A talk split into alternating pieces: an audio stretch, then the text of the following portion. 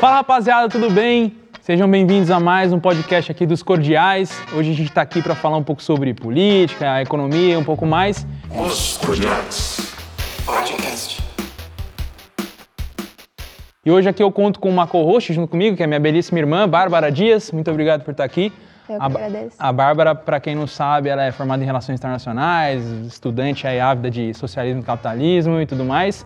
E estamos aqui com o nosso convidado principal, Pô, cara, obrigado. Arthur Mamãe Falei. É, é Moledoval? Moledo Doval. Moledo Doval. E, cara, a gente tá aqui para bater um papo super legal aqui. É um cara que eu votei para prefeito, provavelmente vou votar para governador também. E, enfim, nossa ideia aqui é sempre fazer aquele bate-papo amistoso. E, antes de mais nada, agradecer aqui a Multivídeo por estar proporcionando todo esse cenário maravilhoso aqui que vocês estão podendo assistir, seja em, em vídeo ou ouvindo em áudio. Toda essa produção aqui é feita por eles, então agradeço demais. Bom, eu vou deixar aqui a deixa pro nosso querido amigo Arthur aqui para falar. Cara, muito obrigado por você ter topado ter vindo aqui.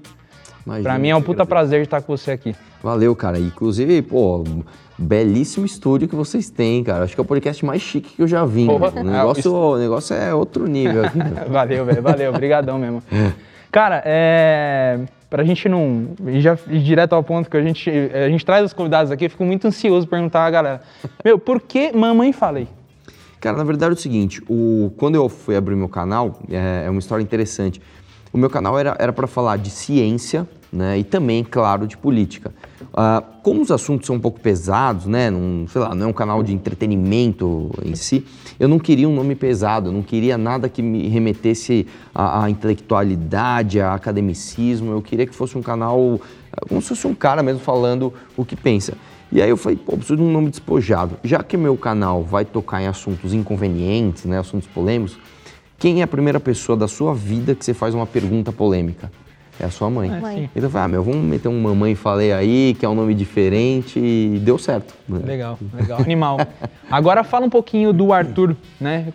Assim, um pouquinho da tua vida, rapidamente, assim, idade e tudo mais. Como que você veio parar no YouTube e, e depois, obviamente, como você decidiu entrar na política? Sim. Isso é uma coisa até engraçada. né? Muita gente fala, pô, Arthur, vocês, como é que você saiu do YouTube para fazer. Não é que eu saí do YouTube para a vida. Né? Na verdade, eu vim da vida para o YouTube. Por isso que ah, o canal, acho que inclusive um dos motivos pelos quais ele deu certo é justamente isso. Eu tenho 34 anos. né? Nunca gostei de política, cara. Nunca, nunca. Eu odiava falar de economia. Inclusive, história era a matéria que eu ia pior na, na, na escola. Eu odiava toda essa parte, eu era muito bom de matemática, física e química, né? E tanto que, na, olha só que coisa, na FUVEST eu, pre- eu prestei duas vezes. Eu gabaritei química e tirei um de história. Nossa, E aí depois, com o tempo, eu fui vendo como história é interessante, né, meu? Pô, é uma baita matéria. E, puta, geografia, me apaixonei por isso, né? Mas, enfim, eu nunca, nunca tinha me interessado por política, nem muito eh, ciências humanas. Meu negócio sempre foi química, física, eu amava biologia também. Fui fazer engenharia química na faculdade e fui empreender, né? E aí fui abrir empresa. Meu pai já tinha empresa de sucata de aço, abrimos em conjunto uma transportadora, depois eu comprei um posto de gasolina, ampliei para outro, abri estacionamento, tive construtora, cara, tudo que você pode imaginar. Já fui, fui ver franquia, tudo que, meu, fui empreendendo e as coisas foram dando certo. 2014, eleição da Dilma. De novo, né? Reeleição da Dilma com ah, o Aécio. Ah, é. Maluco. Nossa, é difícil de dizer o que, que seria pior, hein, velho? É. Cara, quando a Dilma ganhou, eu não acreditei. Eu não sei se você lembra da apuração. ah, o Aécio estava na frente, né? Tava a Dilma aqui, o Aécio na frente, de repente assim. Eu falei, não acredito. Foi nos 48, foi aquele gol de virado que falei, não, não acredito, não acredito. Eu fiquei mal, cara, fiquei mal, chorei, assim, falei, nossa, eu não fico mais aqui, eu vou embora. Revoltadão, puto, vou embora daqui, comecei a vender tudo, vendi minhas empresas, apartamento, tudo a venda, tudo a venda, comecei a vender. Aí eu comecei a ouvir falar de movimentos que estavam se, se, se mexendo politicamente. Então comecei a ouvir falar de MBL, de Vem Pra Rua, de Partido Novo, de Revoltados Online, Socialista de iPhone. Falei, cara, tem uma galera que pensa em política no Brasil. Vou abrir meu canal também. E aí eu abri meu canal em 2015, né? Logo no início de 2015. E uma coisa interessante, né? É, o meu canal só bombou em 2016. Foi quando eu comecei a ir pra rua, que é a história que todo mundo conhece, fui para as manifestações, não sei o quê. E aí, cara, o caminho para a candidatura, para né, pra eu me tornar deputado, etc., foi um caminho natural. o choque veio do, do, do- do canal crescer. Esse foi o choque. Em 2016, quando meu canal era um canal pequeno, eu tinha, sei lá, mil inscritos, nem isso. Comecei para manifestação, o canal. Na cara, de repente explodiu, todo mundo me reconhecendo na rua. Ali eu tive um choque ali. Ali minha vida mudou. Falei, caramba, né? Começou a atrapalhar, inclusive, as coisas que eu fazia. Aí no final de 2017 eu já falei, cara, eu preciso me dedicar um pouco mais a isso. Comecei a me dedicar muito. 2018 eleição a primeira, aí entrei de- na política e entrei de cabeça. E como deputado, você, tipo, foi um dos caras mais votados até hoje, né? Você teve. Segundo mais votado, se não me engano, terceiro da história. Ô, louco. Né? E Ah, o primeiro foi o Holiday, né? Não, não. Na verdade é o seguinte, o, o Holliday entrou para a vereança em 2016. Ele foi o, o vereador mais jovem eleito da história de São Paulo. Isso.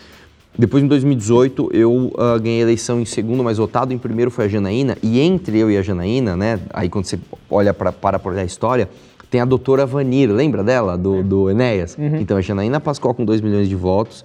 A doutora Vanir lá atrás com 700 mil. E eu ah, em segundo lugar na mesma legislatura da Janaína com, com 478 mil. E sem fundo eleitoral, né? Assim, isso surpreendeu demais. Propagação falou, internet, realmente. Cara, como é que você fez uma campanha barata, sem grana, sem pegar fundo? Como é que você. Aí a gente Sair da caixa. continuou, exatamente. A gente continuou. Fui para a prefeitura em 2020, né? Fiz 10%, partido Nanico. 15 segundos de TV. ah, 15 segundos, cara, dá menos que um TikTok. Não dá nem pra É. você fazer uma dancinha. Não tá dá. ligado? A galera, a galera reclama de fazer um story de 15 segundos. Imagina fazer a candidatura. Pois é, cara. Era exatamente isso. 15 segundos de TV, ah, partido Nanico, sem igreja, sem apoio do mito, sem apoio de ninguém, e fomos lá e fizemos 10%, cara. Isso aí cacifou a gente para voos mais altos. E aí, pô, cara, agora vamos enfrentar esse desafio do governo. Sempre fazendo tudo, né, dentro da coerência que a gente sempre pregou. Não adianta eu vir aqui e falar, ah, eu sou contra o privilégio dela. Tá, e quando o privilégio cai no meu colo? Não, tem que abrir mão. Então, abro mão de tudo. Aí você sabe, né? Todo. Uh, abro mão de fundo eleitoral, motorista, carro, etc. Todas essa- essas paradas. E a gente ainda assim consegue apresentar um bom resultado. Entendi.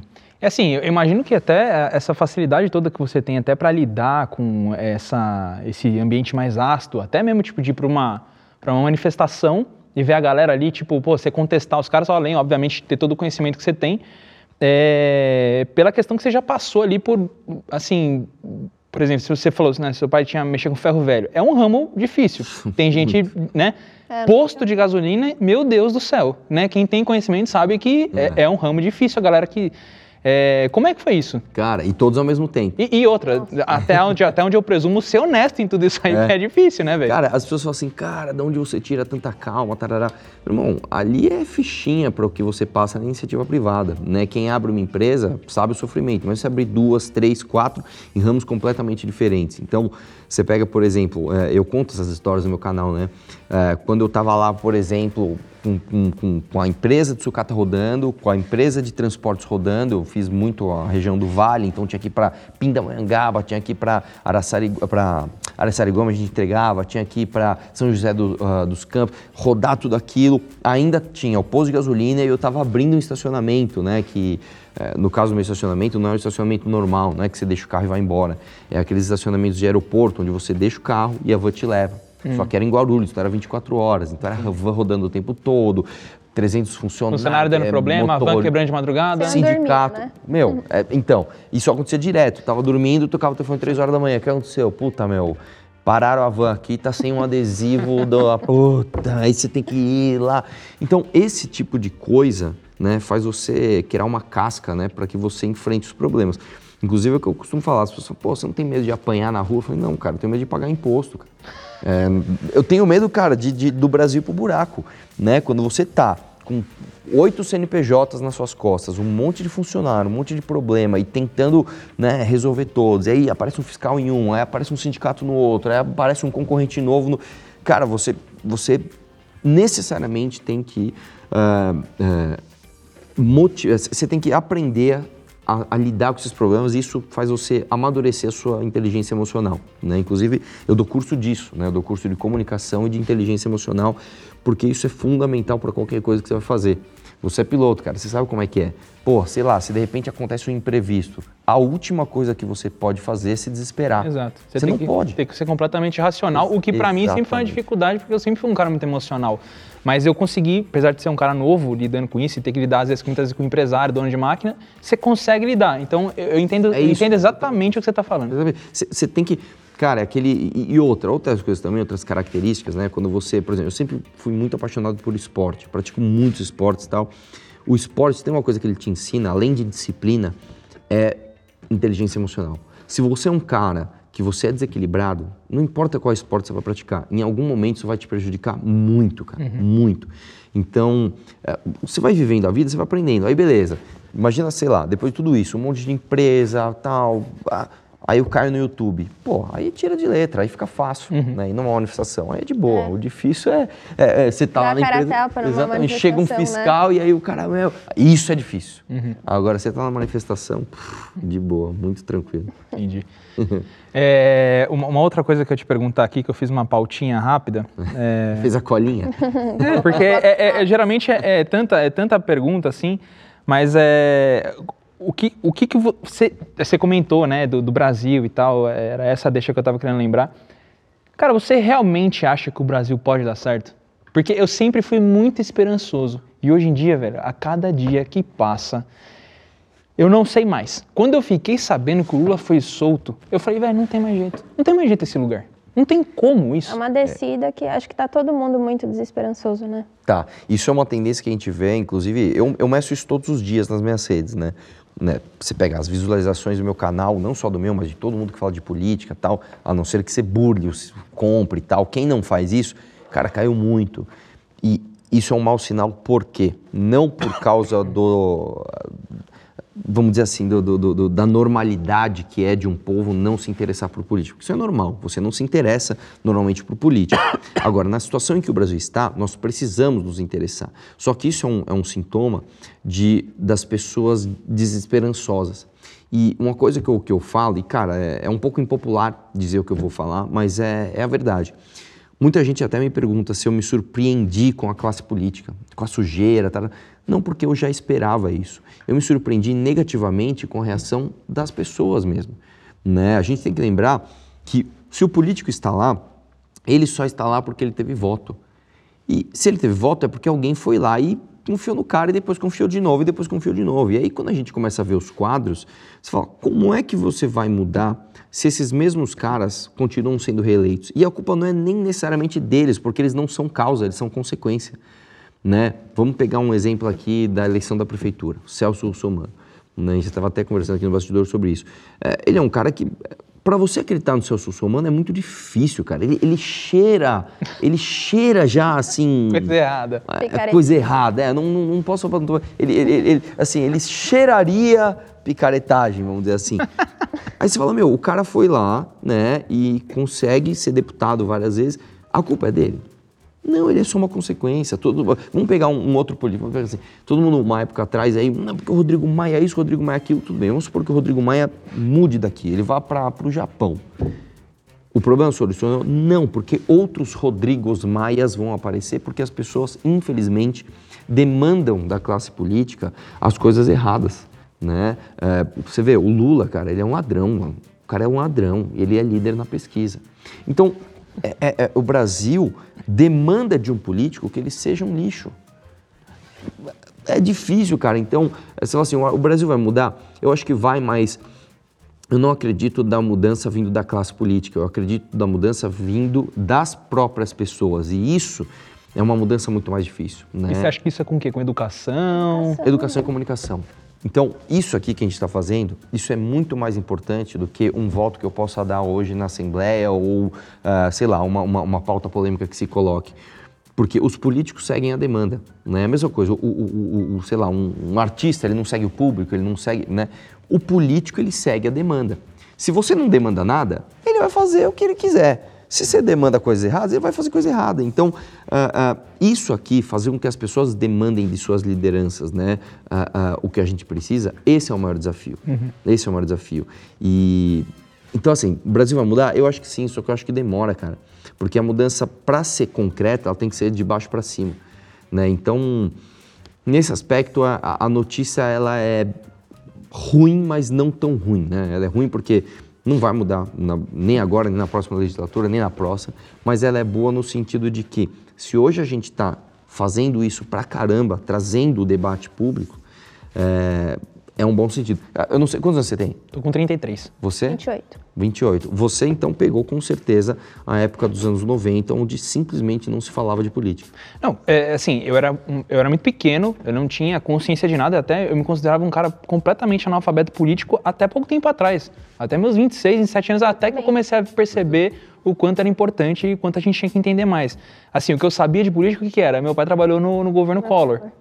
Era a única coisa que eu, que eu sabia. E a Tanto única que meu que a gente tinha era o que ele contava. né? Exato. E, e outra, né? Meu pai, ele se arrepende até certo ponto, porque ele encontrou um negócio que ele não gostaria de ter visto, entendeu? Ele, assim, ele, ele viu um, um- um mundo que ele, sei lá, foi meio, foi meio ruim pra Então, ele. você vê, anos 90, eu vou até extrapolar. Eu fiz o colegial no início dos anos 2000.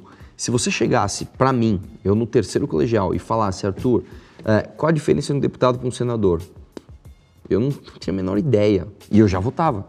né? No terceiro colegial, você está ali com 16, 17 anos, você já está votando. E eu não sabia, cara. E hoje, as pessoas não.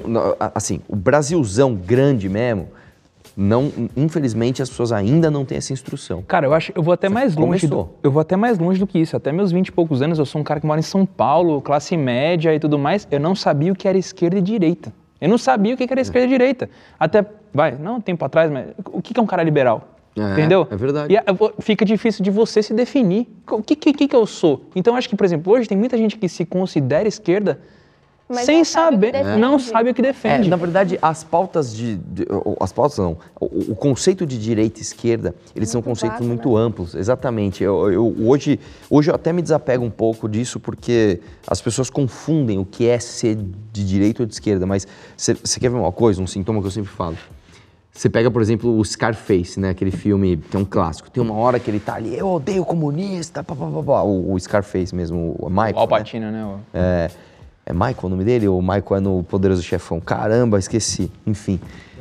Eu esqueci agora, mas... E eu lembro que vários filmes tinham essa pegada. Eles falavam comunismo, comu- e eu falava, o que, é isso? o que é um cara? Por que, que essas pessoas têm tanta raiva de comunismo? Porque eles O que é estão querendo tanto combater o Exatamente. comunismo. Eu- Eu sabia que tinha alguma coisa a ver com a União Soviética, mas o que, que é? Eles gostam dos russos? Eu não tô entendendo. A gente não sabia, cara. A gente não tinha ideia do que era. né? Então, é, começou a virar. Come- As pessoas... E isso é uma coisa que eu costumo falar. Você nunca vai ter ah, um povo cuja maioria se interessa por política a ponto de saber os seus detalhes. Isso não vai existir não só no Brasil, no mundo inteiro isso nunca vai existir. Agora, o problema é que a nossa elite se absteve desse debate durante muito tempo. E quando eu falo elite, eu não estou falando só de quem tem grana, não é o cara que tem um helicóptero, não é isso. Eu estou falando da elite intelectual do país. Vou dar um exemplo para você. Eu tenho um amigo, por exemplo, que ele, cara, ele sempre teve muita dificuldade financeira, assim, um cara bem pobre mesmo. Ele trabalhava com telemarketing, ele tinha muita dificuldade financeira. Ele estudou, estudou, estudou, estudou, estudou. Hoje ele trabalha com investimentos. Esse cara, ele é rico hoje? Não. Mas ele faz parte de uma elite, uma elite de informação, uma elite de qualificação. Hoje a elite está tomando para si, assim, ainda que a passos lentos, mas está começando a tomar para si a missão de mudar o país. Aí você começa a mudar. Não é que o povo inteiro, essa, essa história de é porque o povo quer isso, o povo, é como se o povo fosse uma força hegemônica e não é. minha mãe. Minha né? mãe é assim. Minha, mãe, é- Isso- minha mãe é o povo e os jovens. Tudo- Então, não- é então não- não- os jovens, cara, os jovens é- é- é- são muito heterogêneos. Existem jovens comunistas e existem jovens intervencionistas, existem jovens liberais e o povo, essa instituição que se coloca como povo também é assim. Então, o que a gente precisa é que a nossa elite debata e tenha interesse. Isso é importante. Quando a gente tiver uma elite, as pessoas que realmente buscam esse tipo de informação a fim de mudar o país, e isso não significa que, que, que a gente precisa concordar, não é isso, né? Ah, quer dizer que todo mundo da elite tem que concordar com uma coisa. Não, mas tem que entender pelo menos o que está acontecendo. Por exemplo, você é contra ou a favor da privatização da Petrobras? Olha, eu sou contra. Olha, eu sou a favor. Por quê? E o cara sabe fundamentar a, a, a, a opinião A dele. dele, né? Quando você tem uma elite que faz isso, que debate de forma séria, é claro que você vai ter um efeito colateral, você vai ter um pouco de polarização. Mas faz parte do amadurecimento. Aí sim você começa a pôr o país no eixo. Porque por mais que essa instituição povo sempre vai ser desinteressada, você vai ter pessoas mobilizando os grupos para que os políticos atendam essas demandas. Então, é muito importante que essa comunicação seja feita. E é o que a gente tenta fazer todo dia, cara. É o que eu, pelo menos, tento todo santo dia descobrir o próximo desafio para falar e para comunicar. Ô, Bárbara, você é a favor da, da, da, da, privatização da Petrobras? Sim, eu sou a favor da privatização, né? eu sou liberal, então todas as pautas que tiverem para esse lado eu vou apoiar. Que ótimo. E até aproveitando que a gente falou um pouco de educação, né? É, eu lembro um dos primeiros vídeos que eu te achei assim no YouTube falando, desmistificando, desconstruindo Paulo Freire. Ah, e aí sim. eu comecei a buscar isso, eu estava me formando na faculdade e quando eu entrei eu era muito crua, então eu não tinha essa, essa noção, né? Mas a doutrinação é gigantesca. Sim. E apesar de eu ter feito uma faculdade bem mediana, sou muito grata por ter é, me formado, mas bem mediana, então a doutrinação ela existe, né? E até entrando nesse assunto, você agora é, se candidatando a governador, existe alguma articulação, alguma coisa que possa ser feita para começar a mudar isso? Sim. É, essa mentalidade né, do, do jovem dentro das, das universidades? Olha, é, para começar assim, a palavra doutrinação né? A expressão doutrinação é uma expressão muito ampla. Né? Uhum. Né? Então, de repente, sei lá, eu ensino a história dos Estados Unidos para o esquerdista é doutrinação. Você está doutrinando ele a ser um capitalista, um imperialista, algo nesse sentido. E muitas vezes não. Né? Então, o que, que a gente consegue fazer? Uhum. Né?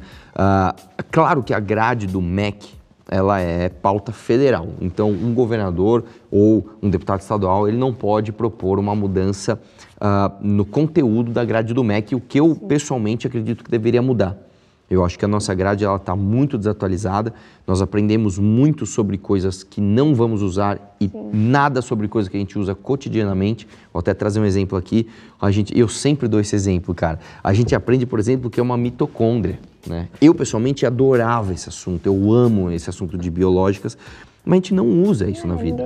Né? A não ser que você queira, sei lá, ter uma performance esportiva, você vai entender direito como é que funciona, beleza. Se não, não. Agora, a gente não aprende a diferença de um senador e de um deputado. Não aprende. Você pega a grade Sim. curricular do MEC, não existe essa pauta. Sim. Você não entende eh, quantos senadores tem, quantos deputados tem, qual a diferença de um, de onde veio a ideia de fazer isso. Eh, você simplesmente não aprende. Você não aprende educação financeira. Isso é um erro.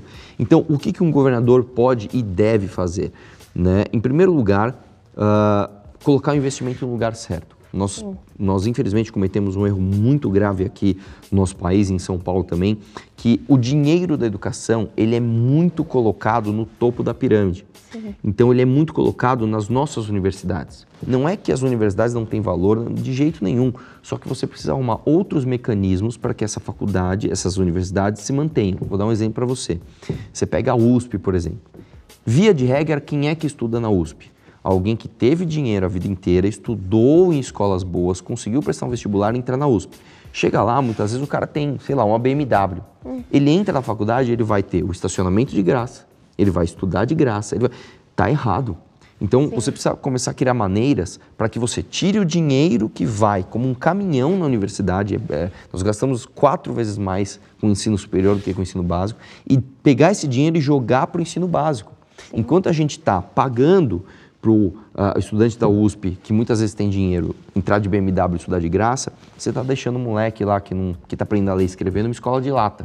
Então você tem que tirar esse dinheiro da iniciativa, do, do, do, do topo da pirâmide e jogar ele para a educação básica e fundamental. Você fala, bom, a, a, a, as universidades vão ficar desassistidas? Não. Você pode cobrar mensalidade, quem pode pagar, tem que cobrar. Ah, mas você não pode pagar. Não paga, como é nos Estados Unidos ter, abrir para terceirizações, vai ter um restaurante lá dentro que vai pagar aluguel, vai ter um, um, alguém que vai explorar o estacionamento que vai pagar aluguel. Você tem que abrir para parcerias, como por exemplo, bom, eu tenho um, uma fábrica de copo de água e eu quero fazer uma pesquisa sobre cristalografia do vidro. Pô, eu vou lá e com a minha grana vou comprar uma pesquisa numa, numa universidade tem que poder fazer isso, parar com essa política ideológica de que, tipo, ah, não, é o dinheiro na universidade vai fazer o conhecimento ir, sei lá, a serviço dos capitalistas, essa, essa, essa política ideológica arraigada. Nós temos que poder, por exemplo, é, fazer com que milionários comprem um prédio e nomeiem com o pai dele, por exemplo. Isso tem nos Estados Unidos. O cara compra uma biblioteca. Ó, durante 20 anos essa biblioteca vai chamar, sei lá, Joãozinho da Silva, que é o meu pai. É, tá bom, ele, a gente tem que abrir a universidade para isso. Você tem que criar o senso de pertencimento. O Carnegie fez muito isso, né? O Carnegie gastou Cara, boa parte da fortuna dele subindo um puta monte de biblioteca. Imagina que ele vivesse no Brasil. Ele não ia conseguir fazer, Não, cara.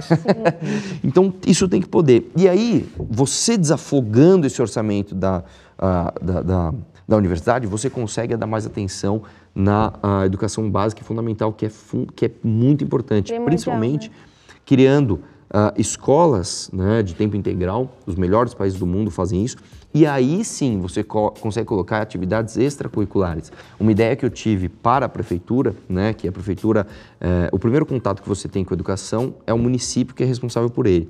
Era o Escola 360. Se o equipamento já está lá, se a escola já está construída, e só para você ter uma ideia, os equipamentos de São Paulo, da capital, por exemplo, são muito bons. Todas as quadras das nossas escolas são cobertas, por exemplo. Se o equipamento está lá, por que não utilizá-lo 360 dias por ano? Né? Fecha para o Natal, para o Ano Novo, beleza. Mas final de semana tem que estar aberto. Eu, quando era criança, eu pulava o muro da escola para jogar bola. Sim, todo mundo faz isso. Eu pulava o muro da Otelo Frank e ia jogar bola com meus amigos ali. Por que, que a escola não está aberta? Por que, que a gente não usa isso, inclusive, como um programa de incentivo para o cara estudar? Então é o seguinte, meu irmão, você quer jogar bola na escola? Você vai poder. Inclusive, você vai ser parte do time da escola. Nós vamos te dar uniforme e tudo. Só que você vai fazer as suas atividades normais, vai ter que tirar nota, vai almoçar na escola, vai fazer uma aula de reforço, vai fazer uma atividade extracurricular, educação financeira, ah, que seja, e aí você vai jogar bola. Pô, o moleque começa a criar um amor por aquela escola e aí você começa a ter algo que você tem no país desenvolvido. O cara ele tem o senso de pertencimento àquela instituição. Então, durante todo o período que ele vai estar, ele não vai pôr bomba na- na- no, no- banheiro, ele não vai zoar o professor, não vai pichar o muro. Ele vai dar valor falar, pra "Meu aquilo, irmão, né?" Eu quero dar valor. E depois que ele sai e ele, fica, e ele se torna uma pessoa bem-sucedida, in- inevitavelmente, ele vai retornar ali e vai falar: Eu quero continuar com isso. Hoje eu sou bem-sucedido. Quero comprar a biblioteca aqui, ó. Quero dar o meu nome na biblioteca da escola. Ó, que legal. Tô dando aqui 10 milhões de reais para ficar 50 anos com o meu nome aqui.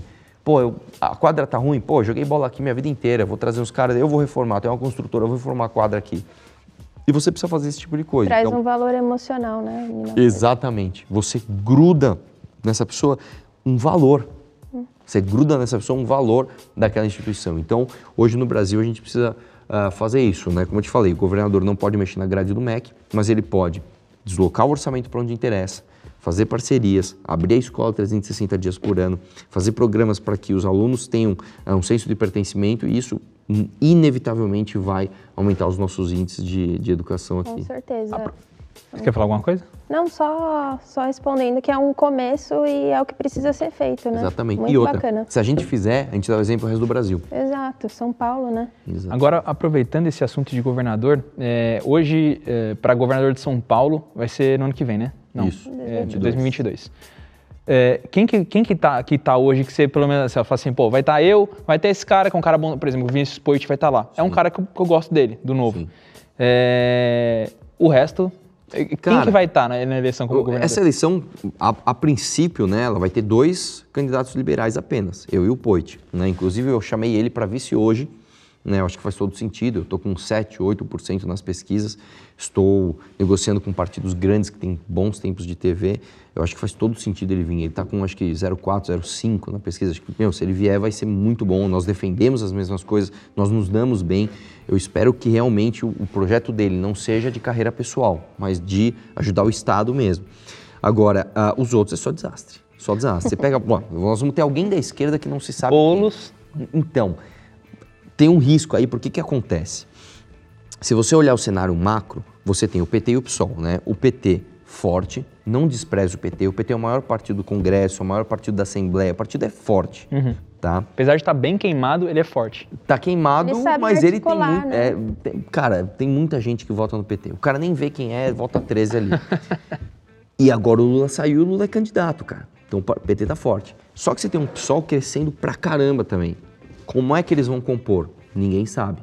Se esses caras conseguiram fazer uma composição, dando um exemplo aqui, sei lá, ah, Haddad Senado, Boulos governo, Lula presidente. Esses caras são perigosíssimos, cara. Esses, apesar do estado de São Paulo ser tradicionalmente um estado conservador, você pega no interior, o PT não tem força como tem uh, uh, nas capitais, em outros estados, que é normal. No mundo é assim também, Uhum. né? Normalmente York, nas Califórnia, capitais você tem Tem. é, é, é, um esquerdismo maior, né? E nos interiores um, um- um- o conservador ele é mais forte ali. É, se esses caras fizeram uma composição, cara, eles são muito perigosos. Aí você tem quem além deles? Você tem basicamente 50 tons de PSDB. Você vai ter o vice-governador hoje, que é o Rodrigo Garcia. Tá lá embaixo nas pesquisas, mas ele é vice-governador do PSDB. A gente tem que lembrar que tudo isso que a gente viu, fechamento de comércio, abertura e tal, ele fez parte, tá? O vice-governador vai querer pagar de bonzinho na TV e ele faz parte do projeto do PSDB. Você tem um Geraldo Alckmin, que tá fora do PSDB, mas a gente sabe, cara. É que já Pô, ficou 82 anos no governo de São Paulo. e- Exatamente, cara. O cara tá há 613 anos aqui, você é louco, meu. O cara é, é do, do- é daquela dos vampiros lá do. É, meu, como é que você vai é, mudar tendo sempre o mesmo? Não tem como. Você tem o Márcio França, que também foi vice do Alckmin, né? Então, assim, é, você tem... E o Dória, cara, que a gente não sabe se ele vai pro governo, se vai pra presidência, se não vai fazer nada. Então, você tem muitos tons de PSDB. Você tem, na verdade, um projeto que já domina São Paulo há mais de 30 anos, pela primeira vez, inclusive, se fragmentando, o que é uma coisa boa, porque dessa vez, essa vai ser a única eleição nos últimos 30 anos que não vai ser PSDB contra Rapa. Vai ser, de fato, ali candidatos disputando com reais chances de ganhar e tirando a hegemonia do PSDB. Então, é, isso me anima muito, inclusive. É por isso que eu acho que nós temos essa chance histórica, né? Por mais que os candidatos sejam muito ruins, é, por eles fazerem parte do mesmo projeto político e estarem fragmentados, isso dá ah, uma possibilidade maior da gente, né? da gente ganhar a eleição.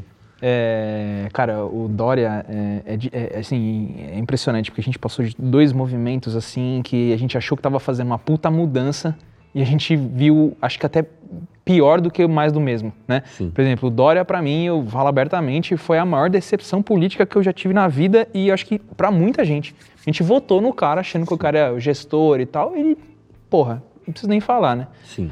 É, e, e o Bolsonaro, mais ou menos seguindo a mesma linha. A gente achou que ele faria uma puta diferença e a gente vê que, né, basicamente, do jeito que ele tá fazendo agora, ele entregou o poder para os mesmos. De, para quem assistiu aquela série do Netflix, o mecanismo, é, basicamente isso, né? Então você vê que tem um partido ali que toma conta da porra toda e. né, Sim. e aí, aí, a- aí a pergunta é, é, existe até um estudo que fala que geralmente é, você, pra- na política sempre acabam subindo lá na ponta os piores. Porque existe um. é, eu não sei exatamente, não vou lembrar exatamente do, estúdio, do, do- do estudo, mas, tipo, sempre a- acabam indo os piores. Os, os melhores nunca conseguem chegar lá.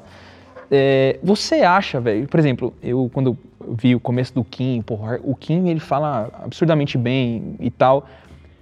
Você, acha que vocês que estão vindo de baixo, ainda estão nesse momento de ascensão e tal, vocês acham que vocês têm a, a- a possibilidade de um dia sentar numa, numa cadeira do- da presidência e realmente não ser engolido por essa porra desse sistema? Sim, eu acho que sim, porque o que acontece? Vamos lá, em primeiro lugar, vamos falar de Dória e Bolsonaro. Né? Até se alguém me pergunta assim, você se decepcionou mais com quem? Mais com o Dória. Por quê? Porque ele é pior que o Bolsonaro? Não, porque eu esperava mais dele. Exato. Né? O Bolsonaro eu, eu apoiei só no segundo turno. Eu não esperava grandes coisas dele. É que eu não esperava que ele fosse tão ruim. Né? Eu, eu esperava que ele fosse pelo menos fazer um mínimo. O que, que é o um mínimo? Cara, ele tinha duas indicações do STF. O mínimo do mínimo do mínimo que ele tinha que fazer era colocar duas pessoas boas ali. Ele me mete um Cássio Nunes e um André Mendonça. Cara, assim, Caramba! Porra, indicação do PGR, legal, ele vai indicar o próximo PGR, os, o próximo- os próximos dois mandatos do PGR. Ele me coloca o Augusto Aras, ninguém entendeu nada, cara. Né? Sancionou juros de garantias, aumentou fundão duas vezes. Você fala, cara, que cavalo de Troia. Mas eu não esperava, claro que eu não esperava que ele fosse assim, mas é, eu não esperava que ele fosse um gênio. Ele já sabia que ele era um jumento, mas não sabíamos que ele era tão mal intencionado, né? Em relação ao Dória, não, porque o Dória ele se vendeu como alguém realmente da iniciativa privada, alguém que né, ia Tava desburocratizar. fora daquele- Exatamente. Então, no Dória eu depositei muita expectativa. No Dória eu tirava foto com orgulho, tipo, da hora, meu, pô, o Dória, pá. Meu, o cara entrou, aumentou, tentou aumentar, né? o, o salário dos fiscais de renda, eu que travei. O cara veio trazer o, o incentivo alto, que era basicamente o inovar alto da Dilma, que é um absurdo a nível estatal, era para dar dinheiro para o Caoa. Né? O cara uh, aumentou ICMS no meio da pandemia. Isso foi inacreditável. É, isso, é, não, isso foi inacreditável todo mundo fechado, todo mundo falinho, todo mundo com medo, assim, não sabendo o que vai fazer na semana seguinte. O cara me aumenta o ICMS. Eu falei, não, não é possível. Quando eu li o 5 do ano, eu falei, não é possível, não é possível. O cara tá lá de quatro chorando, o cara, cara fala, vem cá. Eu demorei. Ah, vem cá, eu, vou te fazer carinho. Toma. Sabe quando eu fiquei, esse eu fiquei incrédulo. A hora que eu vi, eu falei, não, não é possível, não é possível. Fizeram manifestação, tarará, tarará, no final dos contos, infelizmente, passou, né? O, a Janaína Pascoal acabou votando a favor e, e levou um monte de gente junto. Mas é, é uma decepção muito grande com o Dória, né? Então, a, a, boa notícia é que todo mundo se decepcionou com ele, né? Então, eu não acho que o Dória hoje seja uma figura política com força eleitoral. Não acho que seja também. Essa é a boa notícia. Agora, em relação a chegar lá, né? É, eu acho, de novo, cara, que uh, a gente tenta fazer uma política de extrema qualidade, né? Não só eu, eu posso ter até nomes que não concordam com as nossas ideias, mas que fazem uma política de alta qualidade né, que realmente querem o debate. Posso citar, sei lá, para citar uma, vai, uma Tabata Amaral da vida, né? É, nós discordamos de muita coisa do que ela faz, mas é uma pessoa que dá para você sentar e debater, né? O problema é que, infelizmente, o Brasil ainda coloca no topo pessoas que você não consegue ter o um menor debate. É o que a gente estava conversando até é, nos bastidores aqui, por exemplo. Como é que você vai debater com Eduardo Bolsonaro? Não tem, cara, não tem como.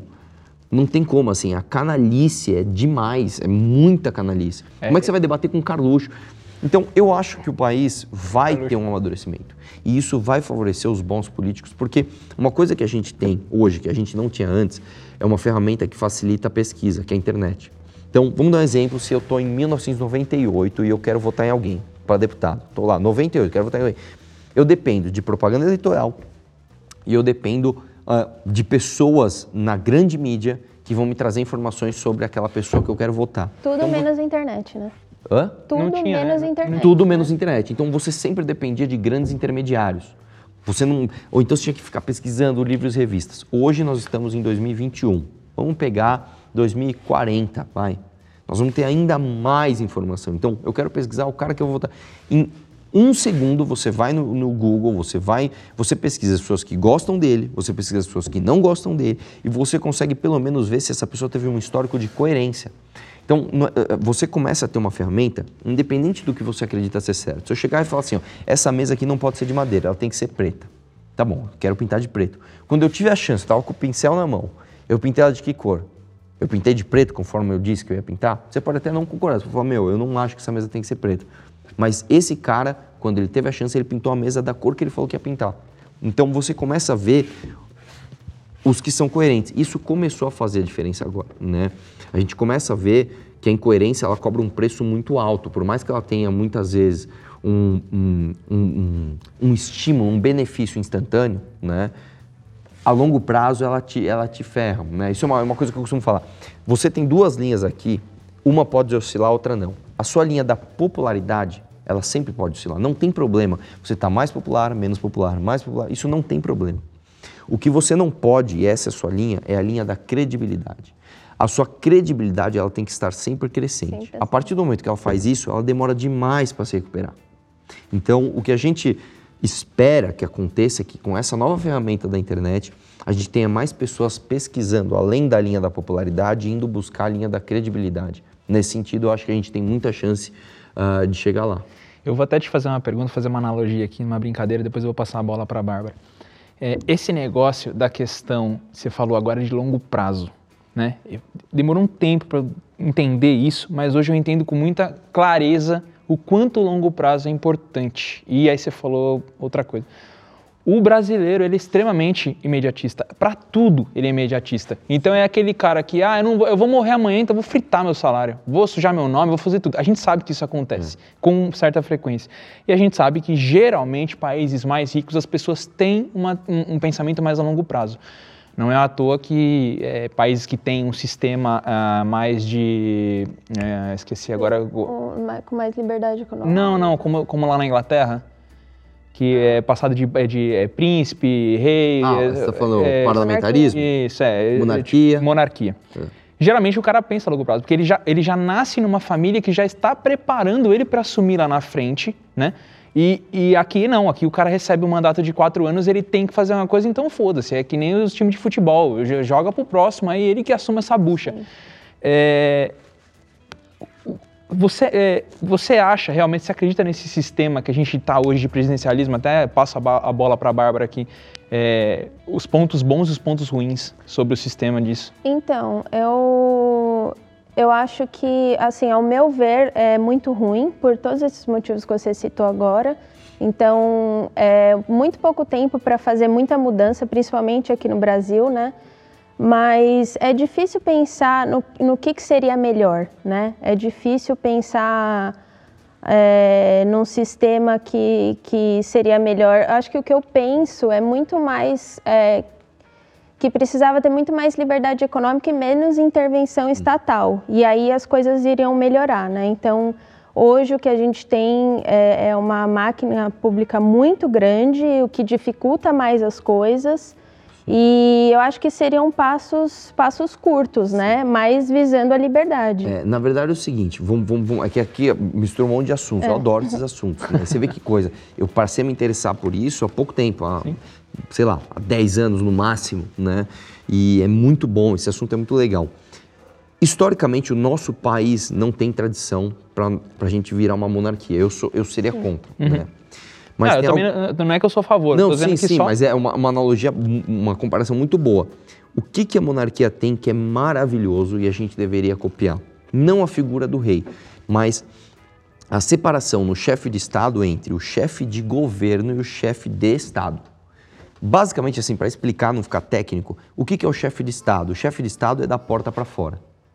Então, sei lá, o Brasil vai fazer uma relação comercial com a China, o Brasil é, vai entrar em guerra ou não com alguém, é o chefe de Estado que toma essa decisão, né, da porta para fora. Da porta para dentro, como a gente vai cobrar impostos, como, como onde vai gastar orçamento e tal, você vai ter um chefe de governo.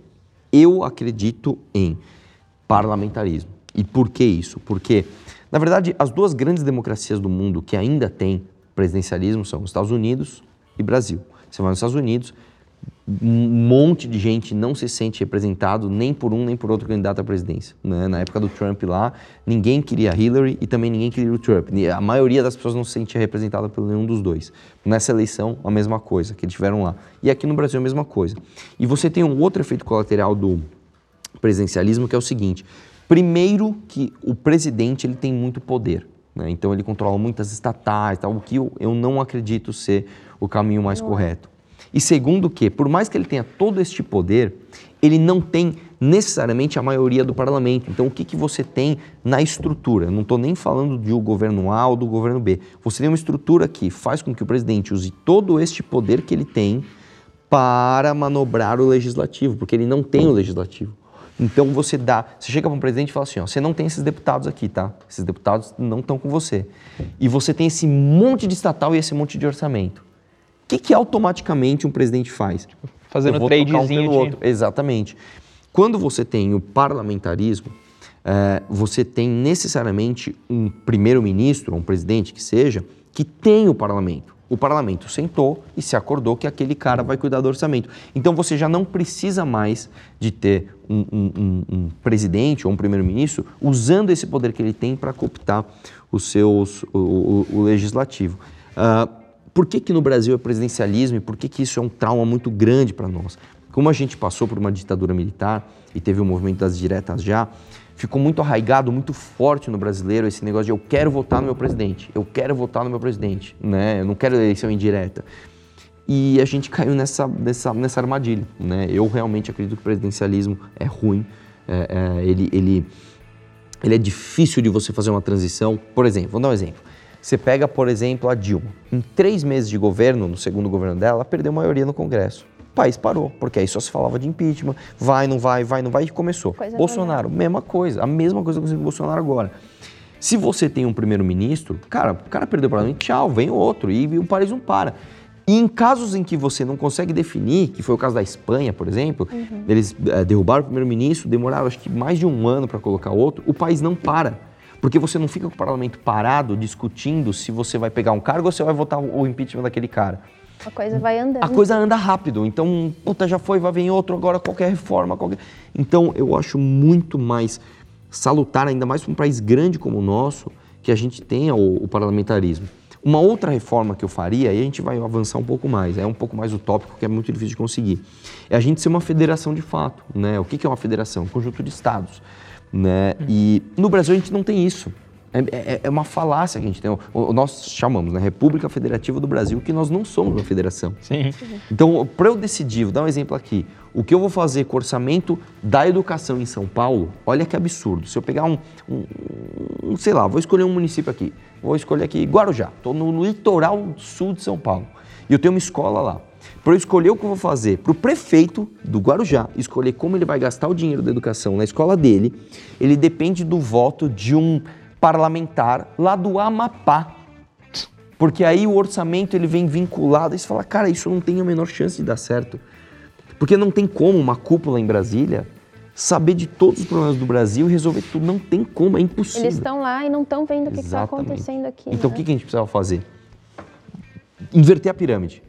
Deixar o orçamento mais nos municípios, um pouquinho menos no Estado e quase nada na União. E fazer assim também com matéria penal, por exemplo.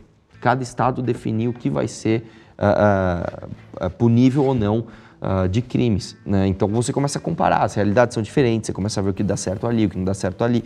Então é muito mais importante que a gente consiga fazer eh, eh, isso e chegar lá, porque a gente vai ter um país muito mais ágil e eficiente.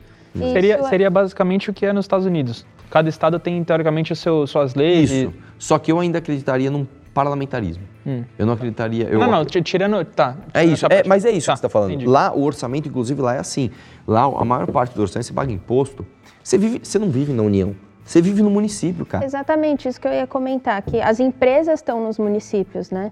Então é muito, é contraditório, é como se a pirâmide estivesse ao contrário. Não, e aqui em São Paulo, no nosso caso, é o mais gritante de todos. Para você ter uma ideia, a cada 11 reais que a gente gera, um fica com a gente. Não, e era isso que eu ia comentar agora. Tipo, São Paulo é, é, tipo assim, no, no português, claro, é estuprado É? por, por todos os estados que muitas vezes são completamente ineficientes, não fazem nada para melhorar, porque tá caindo o dinheirinho lá. Exato. Né? Alguém tá trabalhando pra eles. Exatamente. E, e isso não é ah, xenofobia, separatismo. Não. Isso é ruim para estes estados também. Vamos dar um exemplo. São Paulo, professor, minha mãe, professora da rede pública. Qual o piso salarial do professor? R$ 2.500. Qual que é o piso do salário do professor no Maranhão? Seis. Meu irmão, como é que o Maranhão pode pagar quase três vezes mais do que o São Paulo? investe, né? Tá errado. E aí você incentiva o cara a continuar assim. Porque ele vem com o dinheiro da União, então para ele, meu, tanto faz como tanto fez. Ele não precisa fazer reforma da Previdência. Gerir Ele bem precisa- ou não. Ele não precisa parar de contratar, ele pode contratar é, 300 motoristas lá. Ele po- Você cria um incentivo perverso. E ainda tem mais uma coisa. No, no nosso país, a maior parte dos estados são superavitárias. Então isso é uma reforma que interessa a maioria dos estados. São Paulo tem que liderar. Por quê? Porque São Paulo é o- é o caso mais gritante. Tá? Para você ter uma ideia, a gente contribui com quase 500 bilhões, mais de 500 bilhões de reais para a União. Nós somos o primeiro lugar. O segundo lugar é o Rio de Janeiro, com metade, 250. Então, olha, nós somos o dobro do segundo lugar. Você imagina quem tá para baixo, então? E aí a gente vai fazer o quê? A gente vai continuar pagando mal nossos servidores? Cara, vamos falar de polícia. O nosso policial aqui é o que menos recebe do Brasil. Como é que pode o policial de São Paulo ser o que menos recebe? Como é que pode ter policial em São Paulo revezando colete, cara? Não, Como é que pode absurdo. isso, cara? Não, não tem. é, não Isso tem não cabimento. pode acontecer. Então, é muito necessário que a gente eh, faça uma revisão do nosso pacto federativo. Eu diria, eu acho que, mas aí é bem mais para frente, porque o pacto federativo dá para fazer já. Eh, eu diria que a gente precisa fazer uma reforma de fato na nossa estrutura da federação. A gente precisava dar mais autonomia para os estados. Né? E, infelizmente, Mas aí, nesse caso, a gente tá, teoricamente, é São Paulo, Rio, combatendo contra todos os outros estados. Mais ou menos, porque é o seguinte, na verdade, para todos os estados interessa, em primeiro lugar, você ter ah, mais autonomia de legislativa mesmo. né? Então, por exemplo, ah, eu acho errado que o MEC seja federal. Sim. Não, cara, se o cara lá na Amapá fala, meu, aqui no meu estado a gente tem necessidade de aprender outras coisas do que no Rio Grande do Sul. O Acre tem que aprender outras coisas que, sei lá, no, em Goiás. São, são realidades diferentes. Se você. Isso- com- Ah, desculpa. Não, não, fica à vontade. É, você como governador, por exemplo, imagina o tanto de mudança que daria para fazer se o Exato. MEC não fosse federal. E outra, você começa a entender o seguinte: o governador vizinho fez e deu certo, vou copiar. O, vea- o Pega governador como vizinho fez exemplo, errado, né? vou fazer di- diferente. Você aproxima o, o, o, represent- o- a autoridade da sua população. O que, que é mais fácil? Eu cobrar o meu governador ou eu cobrar um deputado federal do Amazonas? É claro que é mais fácil eu cobrar o meu governador aqui. E aí nós temos um outro eh, eh, incentivo que faz com que essa reforma seja muito possível. A esmagadora maioria dos municípios, eu nem sei, eu nem saberia te dizer quantos municípios tem no Brasil. Cara, deve ter, sei lá, mais de cinco, sei lá quantos. Eu diria para você que 90% desses municípios ganhariam um orçamento com uma reforma dessa. E aí é melhor ainda, porque você vai cobrar o teu prefeito. Cara, aqui em São Paulo tem municípios que tem, sei lá, 7, 8 mil habitantes. Todo mundo conhece o prefeito. Todo mundo vai tomar café na padaria, o prefeito tá lá. Você se aproxima do cara. Você sabe quem cobrar. Você sabe, prefeito, ó, o que, que você fez com o orçamento? Tá, tá. Agora, meu, como é que você vai co- cobrar um cara que tá lá em Brasília? Sim. Tem gente, tem, a maior parte dos brasileiros nunca sequer foi a Brasília. Sim, fica muito distante, né? Exatamente. Fica muito- Brasília é feito para afastar o político das pessoas. E é como se o dinheiro fosse para a União e não, não voltasse, né? Como se o É recurso... assim, é literalmente isso. É literalmente isso. O dinheiro vai e não volta. Você quer ver outro exemplo? Um motorista do Senado hoje. Sou motorista de senador. Quanto eu ganho? Nove pau. Caralho, o cara Nove ganha mais que um pau. piloto de helicóptero. Nove pau. Quanto ganha um enfermeiro de São Paulo? Muitas vezes menos da metade. É, Qual 1.500 serviço é mais né? essencial? O enfermeiro, que está atendendo, às vezes, milhares, literalmente milhares de pessoas por mês, ou o motorista do Senado que está fazendo viagem para um senador. Porra, meu. É claro que é o enfermeiro, é claro que quem está na ponta é o servidor municipal. Então a gente tem que deixar o orçamento onde? No município.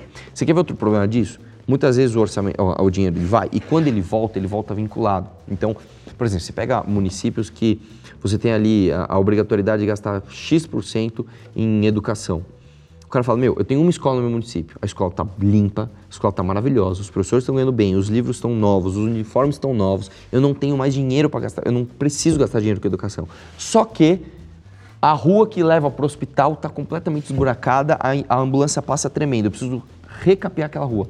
Ele não tem orçamento para cá e ele tem excesso de orçamento para cá. Não tem um repasse, né? Por quê? Porque quem decidiu isso não foi o prefeito, quem decidiu isso foi um, foram 513 deputados em Brasília, que não conhecem Que nem sabem que tem nem- uma rua... Exatamente, o cara não sabe nem que existe aquele prefeito. Cara, é até, é até engraçado você comentar isso, porque eu, eu tava agora semana passada em Porto de Galinhas. E aí eu fiquei num resort lá chama Samoa. Ele fica bem numa rua onde fica um- uma porrada de resorts. Fica Summerville, Nanai, que é um puta um bagulho caro lá, um resort caro.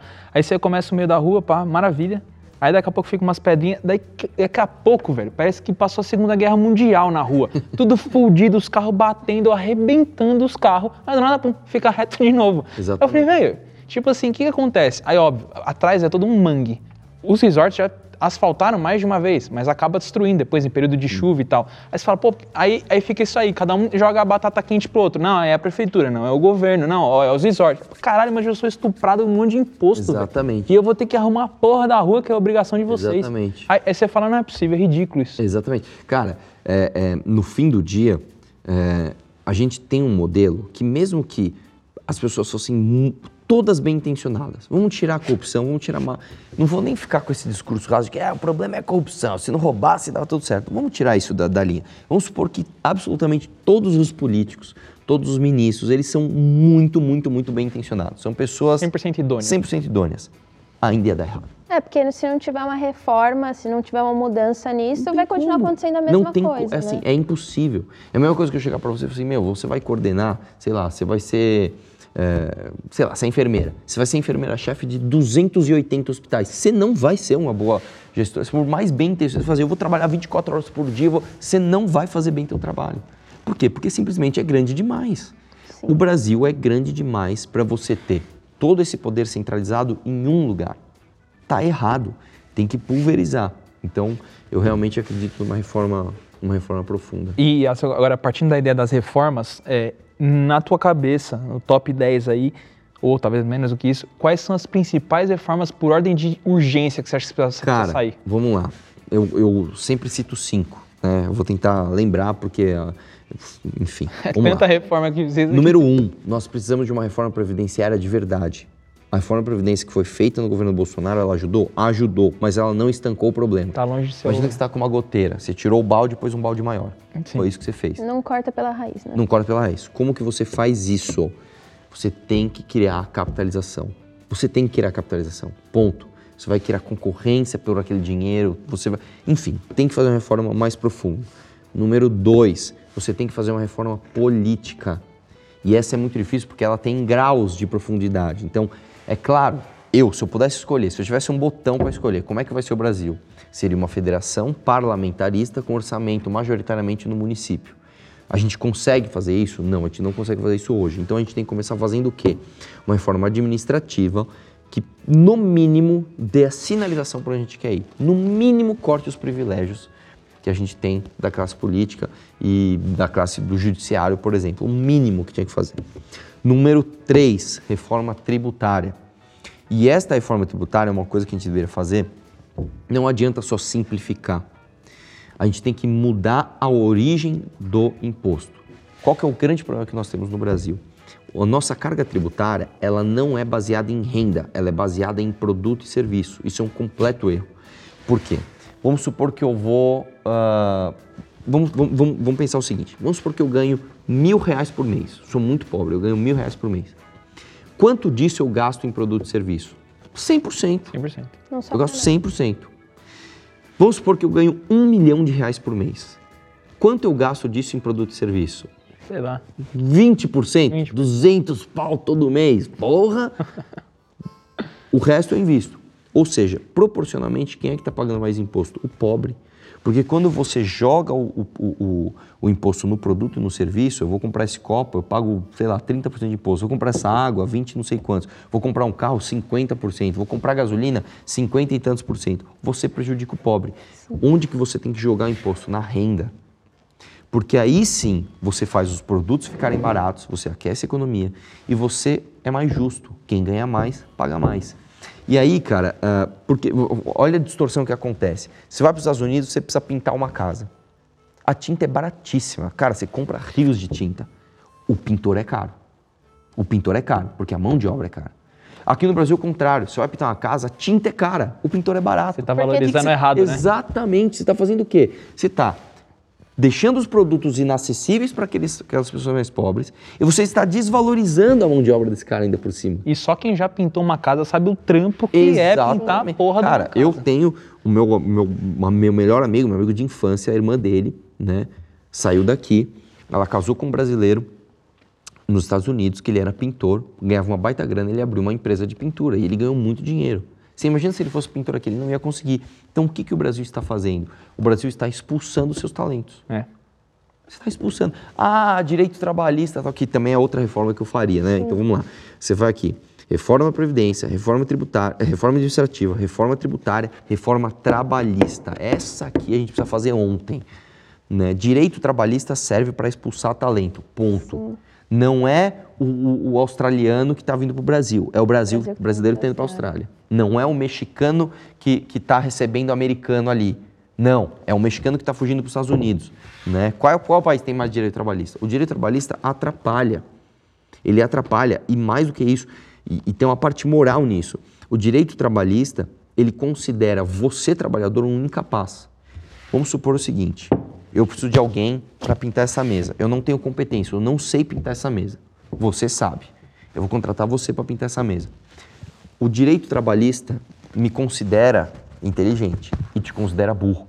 Porque ele não assume que você tem autonomia sobre o seu próprio trabalho, sobre o seu próprio labor. Ele assume que ele, através de um sindicato e de um juiz, de que quer que seja, de legisladores engravatados, deputados aqui como eu, que vão, vão decidir como você deve vender o seu trabalho. Isso é você tratar o trabalhador como um incapaz. Tipo, você não sabe, deixa que eu cuido. Exatamente. Isso é desumano. Criança, né? Criança. Exatamente. aqui. Eu não diria nem criança, porque a criança é vulnerável. Eu diria como um incapaz. Eu, eu, eu- eu olho para você e falo assim, você é incapaz de decidir por você. E a galera ainda aplaude, oh, direito trabalhista para mim. Não, cara, não. Você não é dono sequer do seu dinheiro. O FGTS. O FGTS não é dinheiro do patrão, cara. O FGTS é dinheiro do trabalhador. O governo tira de você, te devolve 3% ao ano, agora um pouquinho mais, acho que mais que dobrou. E se você não quiser, azar o seu. O governo mandou. Sim. Então você não é dono do teu trabalho e nem do fruto do teu trabalho. Então a reforma trabalhista é urgente para fazer. Então vamos lá, a gente foi aqui na previdência, administrativa, tributária, trabalhista. Tinha mais uma, eu sabia que eu ia esquecer uma. Eram cinco, depois eu lembro, mas Mas essas quatro lembra, né? aqui. É, é, você até comentou sobre esse negócio, tipo, o, o negócio mais louco de todos, que quando você vai estudando, você vai entendendo, a CLT foi inventada por Mussolini, né? Mussolini. Exatamente. Mussolini que Brasil, foi um cara Vargas, que, né? que foi um cara fascista, Ele cara, foi o fascista. Ele foi, O ele foi o criador do fascismo, né? Exatamente. E aí, tipo, a galera fica defendendo um sistema que, na verdade, é uma hipocrisia louca, né? Exatamente. Porque o cara, tipo, te acusa de ser fascista, só que ele apoia justamente a ideia de um fascista. Não, e, e- e olha que engraçado, né? Da onde vem a palavra fascismo? Né? Vem de faces, que do latim são, são gravetos, né? Fache, né? É um negócio assim. Você, qual- da onde vem isso? Você pegar um graveto e quebrar, fácil de quebrar. Se você juntar um monte de graveto, você não quebra. Ou seja, a união faz a força. Esse é o espírito do fascismo. Tudo para o Estado, nada fora do Estado. Então, nós somos juntos mais fortes e tal, tal, tal. O que, que essa ideologia ignora? A pluralidade do ser humano. Nós não somos gravetos. Eu sou completamente diferente de você, que é completamente diferente dela. E a gente, quando a gente assume que um Estado vai considerar a gente uma massa eh, homogênea, você está abrindo mão da sua individualidade. Isso é a coisa mais autoritária que você pode fazer. É a Mas é coisa. muito, é muito difícil porque a gente vê essa desinformação no dia a dia, né? Por exemplo, eu converso com as minhas amigas e estudamos juntas, escolas particulares, e elas têm essa mentalidade, não, mas o Estado tem que cuidar de você. Então elas estão confiando, dando toda a confiança para o Estado e está tudo bem. Ah, não, então, é, é, essa- que nem essa coisa do- dos direitos né, da CLT. Quanto mais direitos, é, é muito pior para o trabalhador, né? Então, é, eu acho que é só uma questão de desinformação mesmo, porque as pessoas têm essa mentalidade anticapitalista e de achar que o problema é sempre o, o empresário. Então, É, e a gente cai, isso, a gente cai naquele problema de educação. sim, Não é você pode até discordar de mim, mas pelo menos saiba discordar. Muitas vezes a pessoa simplesmente comprou uma narrativa pronta, ela nem sabe o que ela está falando. Então, isso por quê? Porque a gente não dá educação básica para as pessoas. Não é? O cara, o cara não, é que nem- não é que ele não sabe o que é fascismo, ele não sabe fazer conta demais. sim. Né? É verdade, você pega os nossos índices de educação, cara, eles são absurdamente baixos. Então É, você n- faz... Não é só na educação, como a gente tava conversando aqui. Provavelmente tem gente sentada lá no, no, no parlamento e tudo que os caras não sabem nem falar, nem muitas às vezes pode acontecer, o cara nem saber fazer conta direito. Pois é, né? exatamente, exatamente. É, é muito louco isso, porque eu, eu sempre comento uma parada que é difícil as pessoas entenderem, né, dessa questão da, da, da- de igualdade e tal. Cara, eu e minha irmã, nós somos criados pelos mesmos pais, dentro da mesma casa, nos mesmos colégios, tiveram, a gente tem tudo igual, e eu sou diferente dela. Até certo ponto. Ela é mais introspectiva, gosta de ficar mais no mundo dela, mais sozinha. Eu não. Eu sou, se eu pudesse, eu ficava o dia inteiro com um monte de gente, conversando, falando. Então, não adianta você querer buscar uma igualdade para todo ser humano. Não funciona E, e assim. as velho. vocações são diferentes. E, e uma coisa até, vamos ser um pouco mais polêmico, é, existem padrões nessa- nessas vocações. Vamos pegar o padrão mais óbvio que tem, né? a diferença entre homens e mulheres. É, vai ter homem com ah, características vocacionais mais atreladas a padrões femininos? Vai. Vão ter mulheres eh, com padrões vocacionais mais relacionadas ao masculino? Vão. Isso não significa que não existe o padrão. Ah, você tem que seguir o padrão? Claro que não. Você pode fazer o que você quiser da sua vida. Só que existem padrões e você não pode negar os padrões. E não tem como mudar isso. Existe desde Exatamente. que o mundo é mundo. Por exemplo, um padrão que existe e acabou. Isso é em todas as sociedades, em todos os lugares, em todos os momentos da, da, da história. Os homens, os meninos, tendem a gostar mais de brinquedos com movimento. As mulheres tendem a gostar mais de brinquedos humanoides. Isso é claramente um padrão humano. Ah, então não vai ter uma menina que vai gostar mais de carrinho do que de boneca? Pode ter. Não vai ter uma mulher que vai gostar mais de boneco do que de carrinho? Vai ter também. Só que existe um padrão. Então a gente ignorar esses padrões também é uma forma de arrogância. É uma forma de você impor a uma pessoa que é naturalmente de um jeito, que ela não seja daquele jeito, porque você acha, dentro da tua ideologia, que aquilo não é bom. Entendeu? É, É- Tem até uma frase de uma, de uma, uma pessoa bem importante que é vo- você pode até ignorar a, a realidade, mas você não pode ignorar as consequências da realidade. Exatamente. exatamente. É, eu é- posso ignorar a gravidade. Só que eu não posso ignorar consequência. Se eu soltar esse copo aqui, ele vai cair e acabou. É, exatamente. Eu posso falar, eu sou contra a lei da gravidade. Tá bom, mas ela existe, cara. É, você pode não concordar, mas ela tá aí. Exatamente. É muito louco isso que você tá falando, porque a minha filha tem dois anos, né? E, cara, é impressionante como ela gosta de carrinho e gosta de coisa que brinca, que mexe. Ela, ela adora ficar pegando o copo, assim. Ela pega a água aqui, ela derruba pra cá. Então você vê, Ela gosta de movimento. ela moço. gosta de movimento, mas é uma menina. Mas, enfim, né? É, é até engraçado. O pessoal até, até brinca, né? Fica tirando. Ah, essa daí já vai ser. Ela não pode ver um volante. Um... A gente foi andar de barco, ela já foi Por que sentar lá no. será, né? É, enfim, né? Que então, tá vendo? É, é, é, ela foge de um padrão. Ela foge de um padrão. E é- ela tem que ser Pelo feliz menos, assim, nesse, velho. pelo menos nesse momento, mas pode ser que no futuro ela Exatamente. mude. E eu, eu também, eu, eu sou um cara. Você vê, em termos estatísticos, existe uma pesquisa muito boa, né, cara? Eu, eu- peguei essa pesquisa de um, de um- de um cara chamado Jordan Peterson, né? Ele é um, ele é um psicanalista famoso, né, canadense, e ele é muito polêmico, enfim. Mas ele traz essa pesquisa e essa pesquisa mostra o seguinte. Nos países onde você tem uma riqueza maior, ou seja, as pessoas escolhem os seus empregos mais por preferência mesmo e menos por necessidade, você tem uma divisão mais clara entre empregos masculinos e femininos. Ou seja, vamos falar de enfermagem. Enfermagem, pedagogia são profissões predominantemente eh, femininas. Você pegar mecânicos, você pegar TI, eh, são profissões predominantemente masculinas. Nos países mais pobres, você tem mais miscigenação. Por quê? A pessoa escolhe o que tem. É, ela por necessidade, né? Exatamente. Necessidade, é. Nos países mais ricos, não. Nos países mais ricos, é, é- é- a tendência é que se separe mais, porque a pessoa escolhe por vocação, o padrão se mostra mais presente. E claramente isso se, se traduz em talvez serviços mais bem feitos, porque a pessoa trabalha mais feliz. Exatamente, Que ela exatamente. aquilo, né?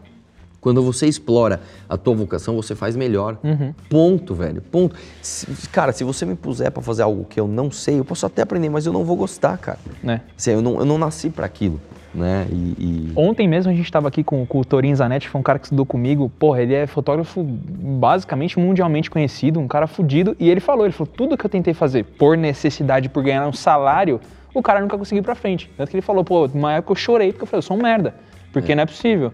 E aí, a partir do momento que ele descobriu a fotografia, ele ama aquela porra, ele entrega um negócio absurdo. Ganhou, ele, ele foi um, um concurso de fotografia, não sei quantas categorias tinha, sei lá, 10, ele se inscreveu em três. As três ele ganhou. Então, tipo, você vê o quanto se traduz um negócio que o cara ama de fazer, né? É, uma coisa que eu costumo, que eu costumo falar, né, e, e isso, é, quando a gente fala, reconhece os padrões, etc., a gente não pode transformar isso como é, uma, coisa, uma coisa besta, daquele negócio, siga seus sonhos, tarará. Eu não sou muito desse discurso, né? Eu não sou muito do siga seus sonhos, eu sou muito do siga a oportunidade. E dentro da oportunidade, descubra como a tua vocação pode te ajudar. Então, pô, eu, eu gosto de comunicar, eu gosto de conversar, eu gosto de falar, eu gosto de fazer isso. Eu trabalhava com sucata, cara. O que, que eu fui fazer? Eu fui lidar com comercial. Eu fui conversar com as pessoas, fui a- a- adquirir novos clientes e tal. Eu fui para isso. Eu fui transformar a minha vocação dentro do que a oportunidade estava me mostrando. Então, isso é importante que a pessoa saiba ler, se conhecer, saber o que, que você gosta de fazer, o que você não gosta e como esta sua característica pode te projetar na oportunidade que você está tendo naquele momento. Pegar aquilo que você tem de melhor e aprimorar. né? Exatamente. Isso, Colocar isso é fundamental para que você seja uma pessoa feliz, que você explore o seu, o seu potencial. Eu gosto bastante desses assuntos. É, E falam que não é que a pessoa não tem vocação, ela tá na função errada, né? Tem muita gente na Exatamente. função errada. Só, é só ver um exemplo muito claro disso que todo mundo deve conhecer, o Jack Ma do Alibaba. O cara tentou passar em tudo quanto é processo, de Starbucks, todos, todos o cara foi rejeitado. O cara muito- só é hoje CEO de uma puta empresa É muito gigantesca. legal, tem uma história dele que ele fala lá que tinham 60 competidores. Ele sabe que lugar eu fiquei? 60. é muito bom. É, muito realmente o engraçado. cara. É, suas redes sociais. Vou fazer uma pergunta. É, hoje, imagino que com o trampo que você tem, é difícil você. pô, Você faz quantos posts por? Cinco, seis? Não- depende do dia depende do assunto. Mas você tem um time hoje que faz isso pra você. Sim. E hoje, às vezes, você procura ser. A gente sabendo como é que funciona o Instagram, que é por. Né, enfim, você tem que ter mais interação, mais comentário. Você às vezes procura ser um pouco mais polêmico do que de simplesmente falar o que você acredita? Ou não? Na verdade, não, porque o que, que acontece, né? É, eu já sou, por natureza, um cara polêmico. E isso traz alguns efeitos colaterais, como você parecer só um brigão sem conteúdo. Isso traz esse efeito. Então, o que, que eu tento fazer? Né? Eu tento equilibrar e comunicar da forma certa aquilo que eu quero comunicar. Isso significa ah, ser polêmico? Às vezes sim, e às vezes não. E cada rede tem um perfil, isso é, um- isso é uma coisa engraçada também. Então, por exemplo, eh, eu quero comunicar ah, que a reforma da Previdência Estadual é necessária. O que, que a gente faz? Eu faço vídeos explicando, eu faço posts explicando com memes, eu faço palestras, explico para as pessoas e beleza. Tem que ter algum anelzinho pol- polêmico para você levar todos esses conteúdos que você já fez. Aí a gente vai para briga, vai lá na assembleia e, e briga. Então é um conjunto de coisas para que você leve a informação. Agora, é, a polêmica pela polêmica somente, ela é rasa e ela tem vida curta. Como eu falei, você pode ter um- um- uma, uma um benefício instantâneo daquilo. Se eu agora fizer alguma coisa muito polêmica, sei lá, se eu, se eu chegar aqui e xingar alguém por xingar, ah, o fulano de tal é um filho da. Pá, pá, pá, pá, pá", Te garanto que vai ser muito polêmico, vai dar like, a minha semana vai ser boa em termos de engajamento, todo mundo vai me seguir. Beleza, dali um mês, aquilo vai vai ser bom? Já não vai ser bom. Eu falo, meu, esse cara é um desequilibrado, esse cara é um cara que faz isso, isso e aquilo lá só por polêmica, que é o caso de pessoas como. E, e, infelizmente o Brasil ainda muitas vezes beneficia essas pessoas, mas eu espero que aprenda a não fazer mais, né? Então você tem figuras que só fazem isso. né? Não vou nem citar nome aqui para não uma briga, mas enfim. Felipe Neto. Eh, tem até parlamentares, Cajuru, Alexandre Frota, são pessoas que vivem muito de polêmicas que em pouco tempo se desmentem. né? O Cajuru é o rei disso, cara. Quantas vezes ele não falou, eh, sei lá, uma que eu lembro dele é o seguinte, ó, se o Brasil não ganhar essa Copa, a Copa que foi no Brasil, eu paro de falar de futebol. Eu não entendo nada. Eu tô falando, eu conheci o, o pessoal da FIFA e eles me falaram que essa Copa está comprada, o Brasil vai ganhar. Aí bombou, claro. O Brasil ganhou? Não. E, e as pessoas continuam dando ouvido pro cara, então. Né? É, enfim. difícil. É, fala assim, é, não, não vamos citar nomes aqui para evitar problema. Felipe Neto. É. Felipe, não, esse Felipe Neto pode falar, porra, o Felipe Neto, cara, ele fala uma coisa, dá meses ele fala outra. Não, o que eu acho mais engraçado é que ele começou, ele ficou famoso fazendo justamente o que ele. o- mal atacando o que ele faz hoje. Exatamente. É muito louco. Eu acho acho que é, não cai a ficha dele. Tipo, o Não, teco ele- dele não ele deve é- estar dormindo. Ele é mau caráter mesmo. ele Não, é e, e uma coisa que está acontecendo com ele é o seguinte: o público do Felipe Neto é muito jovem. Sim. Qual é a vantagem desse público? O que você quiser vender, esses caras vão comprar. Exatamente. Sim. Qualquer coisa que você jogar, o cara compra. É, é o melhor público para você ter em termos de grana é o público infantil, porque o cara vai te acompanhar demais, ele vai comprar todos os seus produtos e ele não vai fazer questão de uma qualidade rebuscada. E aí o que eu te falei, sua popularidade fica alta. Aí é que tá.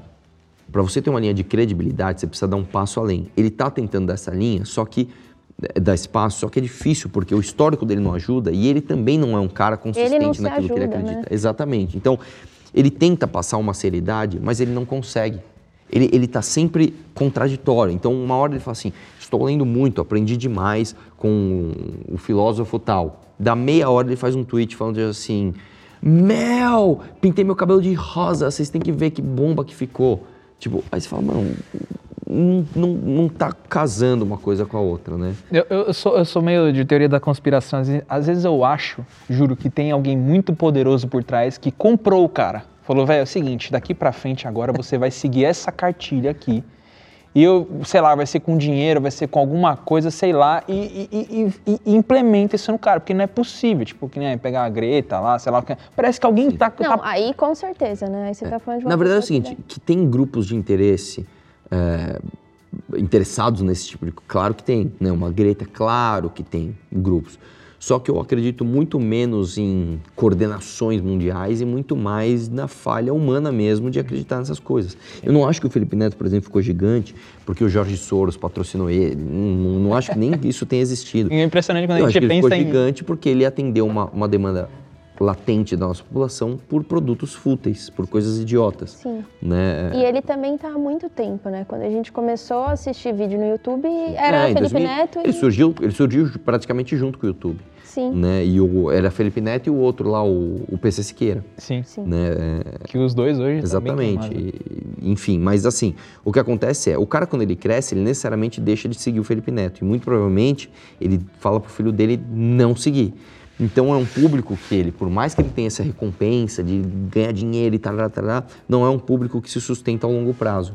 É por isso que o Felipe Neto tenta a todo momento trazer um ar de seriedade e infelizmente parte da imprensa é, também gosta disso, né? Você pega, por exemplo, a própria Vera Magalhães, né? Quando levou ele no, no Roda Viva, só faltou babar ali.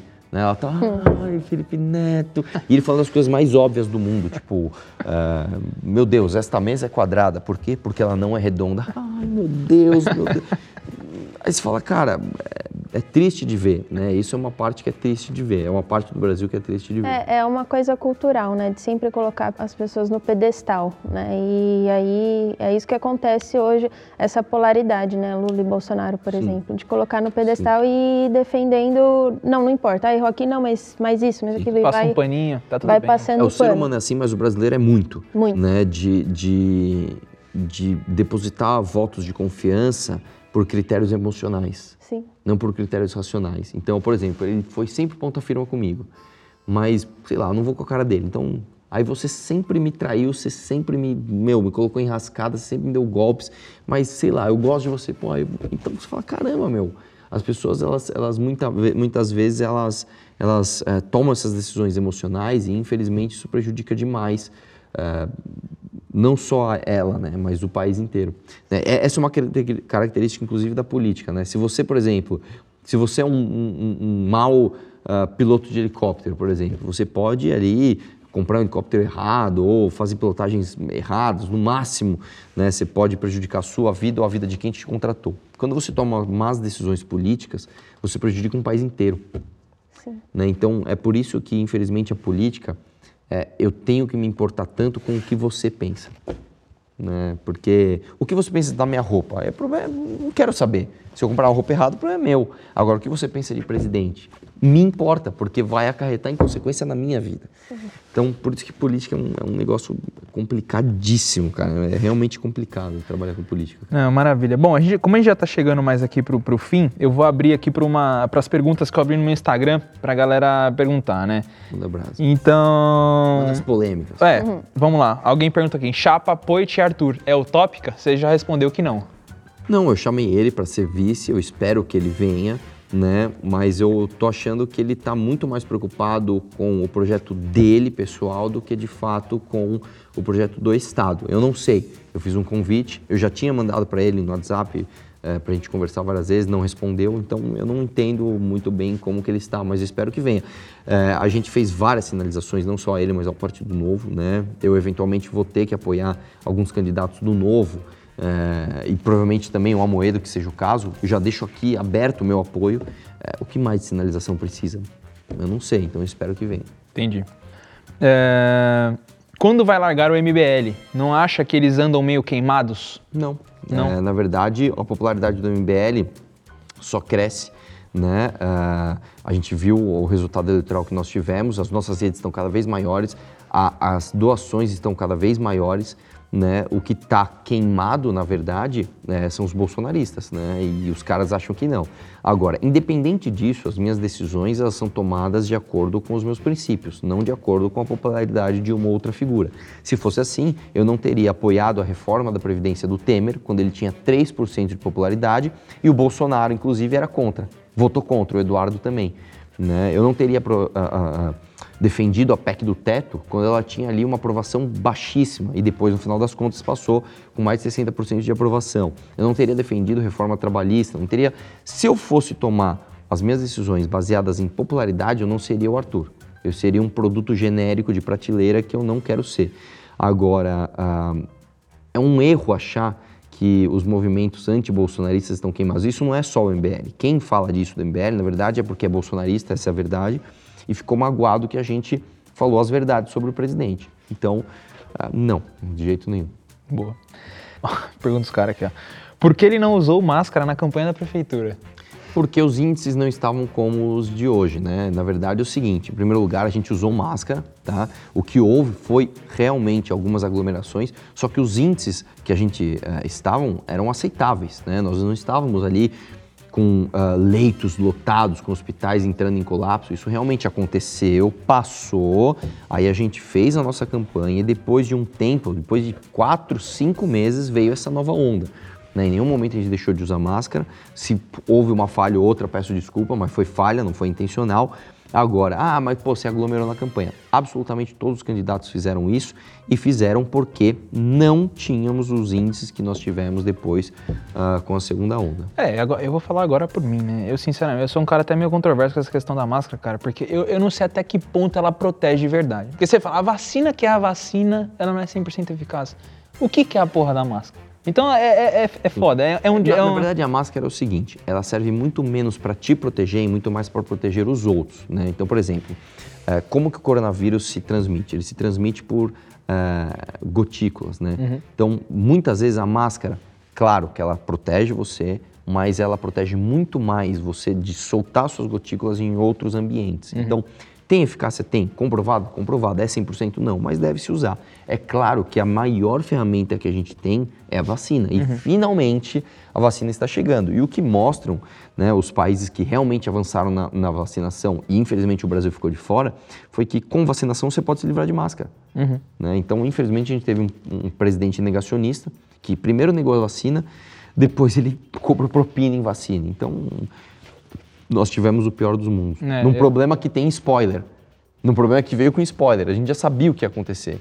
E ele teve essa postura. É, eu, eu bom, enfim, eu, eu, eu, não, eu não vou negar, teve até por um certo momento, até fui negacionista, assim, porque é uma merda, né? A desinformação que, que passam de coisa errada, ah, da história toda, ah, você vai tomar vacina, vai entrar um chip em você. Cara, a gente já anda com chip, e chama isso aqui, ó. É, exatamente. Você, ele sabe a hora que você acorda, o que, que você procura no Instagram, tudo. Não vai ser a porra da vacina que vai, que vai mudar isso. Então... E outra, cara, é, é, a história é o seguinte. É claro que a gente quer acreditar que a doença é menos grave do que ela é, mas a gente tem que olhar os fatos. E ela é grave, uhum. ponto final. Uhum. Uh, aqui, o cara perguntou: é, quais, é, qual o percentual que você acredita que existe chance de você ganhar para governador? É difícil dizer, porque é o seguinte: toda eleição majoritária, qualquer candidato tem mais chance de perder do que ganhar. Ponto. Se você falar assim, cara, eu tô indo, sei lá, para uma eleição de prefeito, de governador, de senador ou é de presidente, só, né? é uma vaga, né? No máximo senador duas, mas é considerada uma majoritária. Você tem mais chance de perder do que ganhar, independente de quem você seja. O Lula tem mais chance de perder a presidência do que ganhar. O Bolsonaro tem mais chance de perder a presidência do que ganhar. É assim. A questão, a escolha é: você tem a missão e você tem a sua carreira qual você quer. Se eu fosse olhar para minha carreira, é claro que eu iria para a reeleição. É mais tranquilo, eu fico em São Paulo, o trabalho é mais fácil, enfim. Mas a gente está pela missão, né? Então, pela missão eu vou para isso. Agora, eu acho que eu nunca tive tanta chance de ganhar como agora. É a primeira vez, na verdade, que qualquer candidato ao governo tem chance de ganhar que não do PSDB, porque é a primeira vez que a máquina está rachada. Então, eu realmente acho que a gente tem um potencial gigante. E uma coisa que aconteceu foi o seguinte: na prefeitura, as pesquisas me davam 1%. Cara, eu não conseguia grana. Eu chegava para jantar com o pessoal que queria doar. Os caras, a gente tem um potencial de doar 600 mil reais. Um conjunto de, de empresários. Legal. Cara, a gente adorou suas propostas. Você é o cara perfeito. Só que não tem como a gente doar para um cara de 1%. Puta. Eu não conseguia grana. E não e eu... foi 1%, né? Exatamente. E eu, além disso, eu não tive o voto útil. Muita gente falou, cara, eu, mano, você é o cara que eu queria votar muito. Mas você não tem chance. Então eu vou aqui no Bruno Covas mesmo. Quando eu fiz 10%, o cara falou: caramba, ele tinha chance. Não é que esse menino não tinha chance. Então agora, pro, pro governo, eu já saio com outra cara. E as pessoas já estão me dando 7. Cara, se me deram 1 e eu fiz 10, estão me dando 7. Sim, se, teoricamente já estou eleito. E eu vou ter o voto útil. Eu vou ter o voto útil. É. Falar, dá para votar no porque eu sei que dá para ele ganhar. Então, cara, vamos para cima e vamos ganhar isso aí. Uh, alguém perguntou aqui qual o principal plano de o, qual o principal projeto para, o, para São Paulo. Você já meio que falou, né? É. Educação. É, na, na verdade é o seguinte: o principal projeto de São Paulo não pode ser outro que não revisão de pacto federativo. É a mesma coisa que o seguinte, imagina que eu estou chegando para você e estou te dando um salário de 10 mil reais aqui. Tô 10 mil reais para você ganhar para você todo mês. Só que aí eu tiro 9 e você está com problemas orçamentários. Você fala, cara, sei lá, eu estou com dificuldade para fazer academia, eu estou com dificuldade para comprar roupa, eu estou com dificuldade para comer num lugar melhor, porque eu- dos 10 mil reais que eu ganho, 9 estão sendo tirados de mim. Qual é a reforma mais urgente que você tem que fazer na sua vida? Não é gastar menos, você tem que buscar esse dinheiro de volta. Então é, é isso que está acontecendo com São Paulo. Qualquer reforma nossa passa necessariamente por revisão de pacto federativo. Nós precisamos deixar o orçamento de São Paulo em São Paulo. Essa é a primeira pauta. Com isso, você faz tudo. Tudo. É inverter a pirâmide que a gente Exatamente. estava falando, né? Você- Trazer o recurso para o município. Você traz, mexe em educação, você mexe em segurança, você mexe em habitação, você mexe em água, você mexe em tudo. Então, pauta principal, revisão do Pacto Federativo. Isso é muito difícil de acontecer? Não, e essa é a parte mais legal de falar. Não é difícil de acontecer. Por quê? Primeiro, a maioria dos estados quer. A maioria dos estados está na mesma situação de São Paulo. É que a de São Paulo é mais gritante. Número dois, nós nunca tivemos, nunca tivemos um parlamentar na defesa do Estado. Nós nunca tivemos nem senador que é eleito para isso, nem deputados federais, nem estaduais e nem governo. Nós nunca tivemos uma agenda exposta a público com parlamentares cumprindo essa agenda. Nós temos de fazer uma agenda paulista em Brasília. Deputados comprometidos com essa causa. E dá para fazer. Cara, se para agora, para a Prefeitura de São Paulo, como eu falei, pesquisa me dando 1%, 15 segundos de TV, sem fundo eleitoral, sem apoio de ninguém. Nós temos três, três vereadores que estão fazendo de tudo para jogar o, o- o plano diretor de São Paulo, que foi minha pauta de campanha, para o lugar que a gente quer. Você imagina agora com, com em 22, fazendo 7, 8 deputados só nossos, fazendo 30, né? Pluritimes, vamos dizer assim, comprometidos com essa pauta. Vai acontecer, cara. Entendi. Vai acontecer. Então, eu estou muito esperançoso que isso vai acontecer. Animal, animal. Bom, nem preciso falar nem pra quem eu vou votar. É, cara, é, o cara perguntou aqui, Arthur, é, você, como você abre mão do- dos seus privilégios, como você se mantém financeira, como você se manteve financeiramente, como se mantém financeiramente hoje? Vamos lá, a minha vida financeira ela não depende da política, né? Como eu falei, eu tenho empresas, né? A gente Ainda hoje você tem, apesar de você ter colocar tudo e vender, Minha você não- família tem. Ah, tá. Né, eu, vendi, eu vendi estacionamento, vendi posto, vendi construtora, vendi a transportadora, mas eu continuo com a. Minha família continua com a sucata e eu tive rendimentos que me, me- me propiciaram investimentos em outras áreas. Né, além disso, eu tenho outras rendas. Eu dou palestra, eu tenho canal de YouTube, eu vendo curso, né? Então eu não preciso disto para viver. Tanto que eu estou arriscando o meu mandato para ir para governo pela missão. Se eu fosse pensar em dinheiro, eu jamais iria. Mas jamais iria. Primeiro, porque você tem muito menos privilégio. Segundo, que você tem muito mais pessoas olhando para você. Dor de cabeça. né? Dor de cabeça. E terceiro, que, meu irmão, a chance de perder é maior do que ganhar. Então, dá para fazer. Dá para fazer. Não sou rico, mas dá para fazer. Entendi. O cara perguntou aqui, ah, o seu 350Z era o mesmo do Thiago Vaz? Não. Não, é outro Não, carro. é o outro. Era vermelho também, só que o dele é. O dele era. O do Thiago Vaz era prata e ele envelopou de vermelho. O meu eu comprei vermelho. Ah, o seu é vermelho, vermelho. O, o cara mandou uma pergunta aqui, velho, mas eu não sei se ele mandou pra mim ou se ele mandou pra você. Ele, ele mandou aqui, como é ser um rachador anonimato? Eu Acho que essa pergunta é pra mim, não é pra você. Que que, um quê? rachador, é coisa de, de carro. Ah, é. tá. de Ele não duas. tem tempo pra isso dia. Não, nem. Eu, pra começar, que eu nem ando mais com carro. Você anda de é, moto, você faz várias outras coisas. Faço, mas eu nem, eu, que nem, eu nem tenho mais. O 350Z a gente vai fazer um sorteio dele. Eu tinha um up, é, nem tenho mais. Eu ando agora com, com um carro de família. De assim. preferência que ninguém saiba, né? Pra não sofrer atentado. Claro, não, eu, nem, eu nem gosto dessas coisas. O meu negócio é pista. Eu gosto muito de É, pista. somos dois, então. Então eu vou muito, eu sou piloto de motocross, sou viciado, cara, adoro motocross. Eu tô. Olha só o que aconteceu comigo, cara. Uma coisa muito louca que eu faço até é, questão de expor aqui. O meu sonho, eu sempre quis ser piloto de rally. Minha vida inteira, eu... só que é impossível, é muito caro, nunca tive grana, enfim. Fui ver kart quando eu era criança, meu pai falou, cara, não tem a menor condição de você fazer isso, tá bom. Agora, depois de velho, depois de 30 anos, um cara chegou pra mim e falou: Arthur, Arthur, eu quero que você corra na minha equipe de carro. Eu falei, ah, você tá zoando. Não, eu quero que você corra na minha equipe de carro. Eu vou bancar o pneu, vou bancar a gasolina, vou bancar o carro e bancar teu treino. Eu falei, você tá zoando. TRS, os caras me chamaram, Ah, o Thiago? o Thiago, o Ricardo e o S eu não sei de quem que é, mas enfim, me chamaram, eu tô treinando em Interlagos, no carro deles, e nós, eu vou participar da Copa GT40, A gente vai correr com, com réplica de T40 animal, cara. E, Nossa. Cara, tô adorando, mano. Você vê como o mundo é pequeno? O Thiago, o Thiago, ele morava na rua O do meu mecânico, primo. Thiago Peca- Mecânico. É, o, o, o, o dono da TRS. É. O que... Um baixinho, moreno. Isso, Ele é. mesmo. Ele morava, ele, era, ele morava na rua do meu primo. Eu conheci ele desde pequeno, velho. Eu lembro até hoje. Ele tinha uma saveiro verde com som turbinada na época que não tinha essas coisas. É. Você já teve sete galo, é um doido, velho. E, e- e eu conheço ele desde pequeno, velho. Desde pilota, hein? criança. E pilota. E pilota, a, a vida inteira ele persegui- perseguiu o que ele tá e hoje ele tá na coisa Ele- que ele mais ama fazer. E é impressionante. bom. É bom. Você vê que o cara faz com paixão. Cara, além de pilotar muito, ele é um baita mecânico. Meu, eu lembro até hoje, foi correr com o carro lá e falou: esse carro não tá acertado. Meu, dava pra ver o carro tá uma porcaria. Em uma semana, eu fui correr com o mesmo carro. Falei, caramba, meu, o que, que você fez aqui? Não, acertei. Meu, Animal. é muito bom. Ele é Muito muito, legal.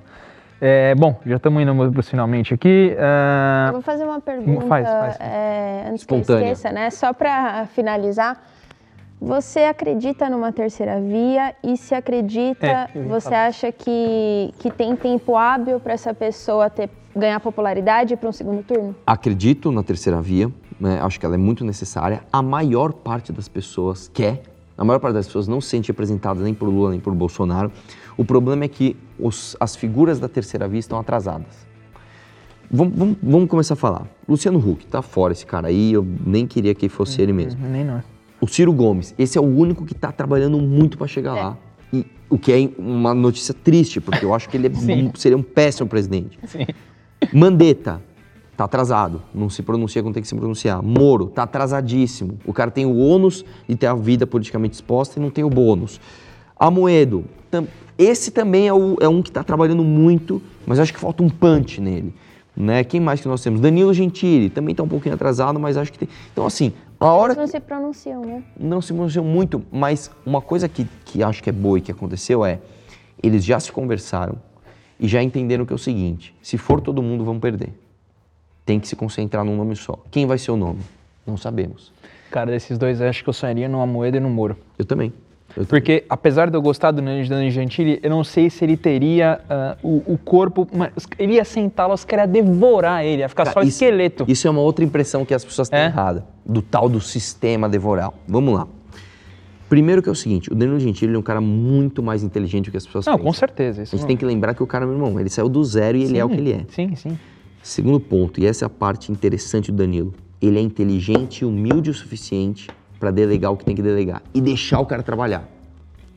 Então, o presidente, cara, ele não tem como entender de todos os assuntos com profundidade.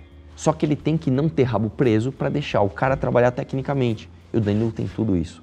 E ele tem muita viabilidade eleitoral. Ele é conhecido no Brasil inteiro por todas as classes sociais. É um cara que fala bem. Imagina o Danilo no debate, mano. Nossa, é uma Ia surpresa isso para mim. Então, eu, cara, pra mim, ó, Não tinha pensado Moro, Amoedo, Danilo Gentili, esses três aqui, pra mim, seria maravilhoso, qualquer um dos três. Concordo. Foda um Ciro da vida falar, não, beleza, eu vou tirar meu pé aqui Não, pra mas você não poder ir. tem. eu- Não tira, mas eu acho que o Ciro. Aí, se uma terceira via emplaca de verdade, eu acho que o Ciro não, não, não emplaca, porque a maior parte das pessoas é antipetista mesmo. Se o Lula ganhar, vai ser porque o cara tampou o nariz e falou: puta, no Bolsonaro não voto, vai nesse, nesse aqui mesmo. Mas o cara também quer, ele tá desesperado pra sair do lulismo. Ele também tá desesperado pra isso. É, o Ciro, pra mim, a única coisa que tem de bom é aquele meme que tem de WhatsApp que ele tá ficando. É ele muito fica bom. é Eu muito bom, direto é esse. muito bom. Cara, o que você acha do Guedes?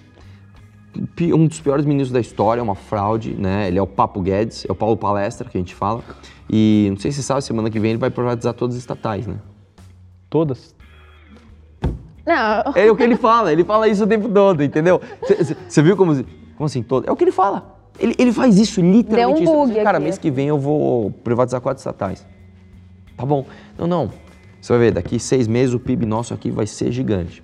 Não, não, imagina, o dólar não chega a cinco, só se a gente fizer muita besteira. Não, não, não, não. Gás de cozinha vai baixar. Fala, meu irmão, então tá bom. Então fala aí, fala aí, o que mais quer falar? Ele fala tudo. Vai, amanhã, amanhã todo mundo vai ganhar um milhão de reais, tá bom. Tá bom. Ele é uma fraude, cara. Ele é uma fraude. Ele, ele foi picado pelo bichinho do poder, virou um, um, uma, um memetizador do Bolsonaro, que é um completo imbecil, e ele virou isso, cara. Ele é uma fraude. Ele é uma fraude. E, infelizmente, ele é muito sustentado por uma turma do mercado financeiro canalha e burra que quer enganar os seus clientes. Porque eu conheço o pessoal do mercado financeiro sério e eu conheço aqueles outros que leem os relatórios, sabem que estamos na merda. Seu cara, como é que eu vou falar isso pro meu cliente? Então continue enganando.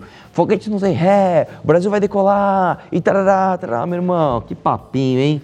Que papinho, hein, bicho? Que papinho. Mas as narrativas pegam, né? Exatamente. Por quê? Porque o cara quer acreditar nisso. É, eu, assi- eu assisti uma palestra do Guedes no meio do começo da pandemia lá, nossa, a recuperação vai ser em vez. Cara, eu saí animado. Eu saí animadaço da porra do negócio. E Aí. todas que eles fazem as palestras, você sai animado. Tá aí. Puta que pariu. É, é, a gente vê que a gente tá fudido mesmo, né? É, como está sendo expor um relacionamento na internet? Dá muito medo? Que relacionamento? É, eu também não entendi. não, não entendi essa pergunta. Eu também não. Ah, qual que foi outra aqui? Que, é, Foi difícil pra sua família aceitar, aceitar seu caminho político? Não, na verdade, foi difícil para eles aceitarem meu caminho no YouTube antes de eu ser político, né? Porra, o cara tomando porrada, expondo a, a vida, né? É, isso foi difícil no começo, mas aí depois, como eu te falei, foi natural chegar na política. O choque veio na, na, na- na crescimento do canal. Entendi. Ah, apesar, dos, apesar dos pesares, o novo não usa dinheiro público. Veremos você lá um dia? Acho muito difícil. O novo, eu conheço muita gente do Partido Novo. Eu considero essas- essa galera meus amigos, não são meus colegas apenas, são meus amigos, né? O, o pessoal, principalmente da Leste, são meus amigos. Só que o Novo tem um grande defeito. O Novo não é um projeto ah, de país, o Novo é um conjunto de projetos individuais. É, quando você pega, por exemplo, a bancada federal do Novo, você pega o Marcel Van Hatten, você pega o Paulo Ganimi, você pega esses caras, eles não estão pelo Brasil, eles estão pelo seu próprio projeto eleitoral. E como é que você sabe isso? Quando o Bolsonaro ameaça a democracia, meu irmão, que liberal aceita um presidente que ameaça a democracia? Que liberal aceita um presidente que faz o que o Bolsonaro fez? Eles simplesmente falam, vou perder meu eleitorado mínimo? Não, então, vou criticar com, com a luvinha, assim. É, tipo assim, o Bolsonaro chuta a cabeça de uma criança. Veja, não é aceitável para um presidente que cometa tal ato. Mas devemos lembrar que na época do PT, quantas crianças morreram? Então, meu irmão, desculpa, cara, não- não- você não está pensando no projeto. Você está pensando no teu umbigo. E como eu te falei, infelizmente, pessoas boas dentro do novo sofrem com isso. E são caras que eu considero mais do que colegas, são amigos. Né? Você pegar o Daniel José, o Rênio, o Melão, são caras que eu, eu tenho proximidade, eu tenho amizade com eles. Eu vejo eles sofrendo por conta de más pessoas dentro do novo que levam o nome da instituição para um lugar errado. E eu também não concordo com a estratégia eleitoral do novo. Esse negócio de processo seletivo, isso aí simplesmente não funciona. Irmão, você não está fazendo uma seleção para colocar de 10, sei lá, de 20 mil pessoas, mil numa vaga, que você precisa de um processo seletivo.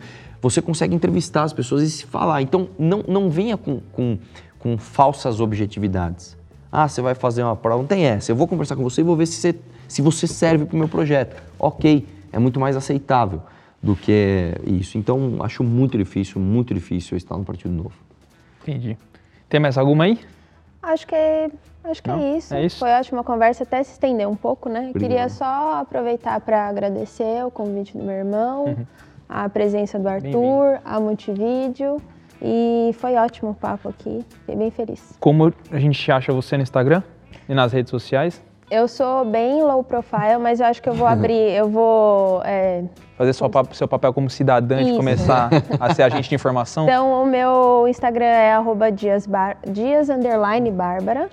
E é isso, não tem Facebook, nada, então só Instagram. Arthur? O meu é Arthur Moledoval. Ó, faz o seguinte, para me procurar em todas as redes, Mamãe falei. é muito fácil. Não, é, na verdade é o seguinte, Arthur Doval. Arthur. Arthur Doval você acha em tudo. Você acha no YouTube, você acha no Instagram, você acha no Twitter. É, então me siga lá em tudo que tem bastante coisa acontecendo. Muito bom. Lembrei da mãe rapidinho, ela, ela não acerta, minha mãe, ela esquece o nome de todo mundo e ela fala Arthur Durval. É, mas é muito comum, né? Mas é muito E aí comum. ela falou, amanhã é o Arthur Durval. Eu, mãe, pela décima vez, é Arthur Doval. Mas não adianta, ela vai. É só lembrar do errado. suco Del Valle, em português, Doval. Doval. Seria Bom. do Valle, né? enfim. Seguinte, ah, veremos a- em 2022 o- a vinhetinha lá, né? Arthur Duval. Opa, provavelmente vai ser a mesma música, porque muito ficou bom. muito boa essa música. Muito boa, muito boa. Bom, rapaziada, no Instagram cê me- vocês me acham como arroba Vitor Hugo Dias, Vitor sem C, muito importante que vocês lembrem. Ah, sigam em todas as redes sociais que a gente está aí, nos de vídeo e também nos de áudio, Compartilhe, né, obviamente, mande aí pros seus amigos. Pô, um puta papo importante aqui. O Arthur falou tanta coisa legal aqui de política, até pra gente abrir um pouco nossa cabeça e entender um pouco mais e não ficar tão, tão cego nessas coisas. De novo, agradecer a Multivídeo, agradecer o Arthur mais uma vez por ele ter vindo Tô aqui. corrigindo o teu nome aqui. É, eu tinha colocado Victor, mas é Victor. Mas é muito normal as pessoas. Ah, agora sim, agora pessoas- acertei. É muito normal as pessoas confundirem. E é isso, rapaziada. De novo, muito obrigado a Multivídeo, muito obrigado a todo mundo que tá proporcionando tudo isso aqui pra gente, poder bater esse papo aqui com vocês tão interessante, que traz tanta coisa boa aí. Enfim, a ideia é essa, é de fato a gente de conseguir fazer a diferença na vida de todo mundo, trazendo informação, entretenimento. Tamo junto e até a próxima. Os Podcast.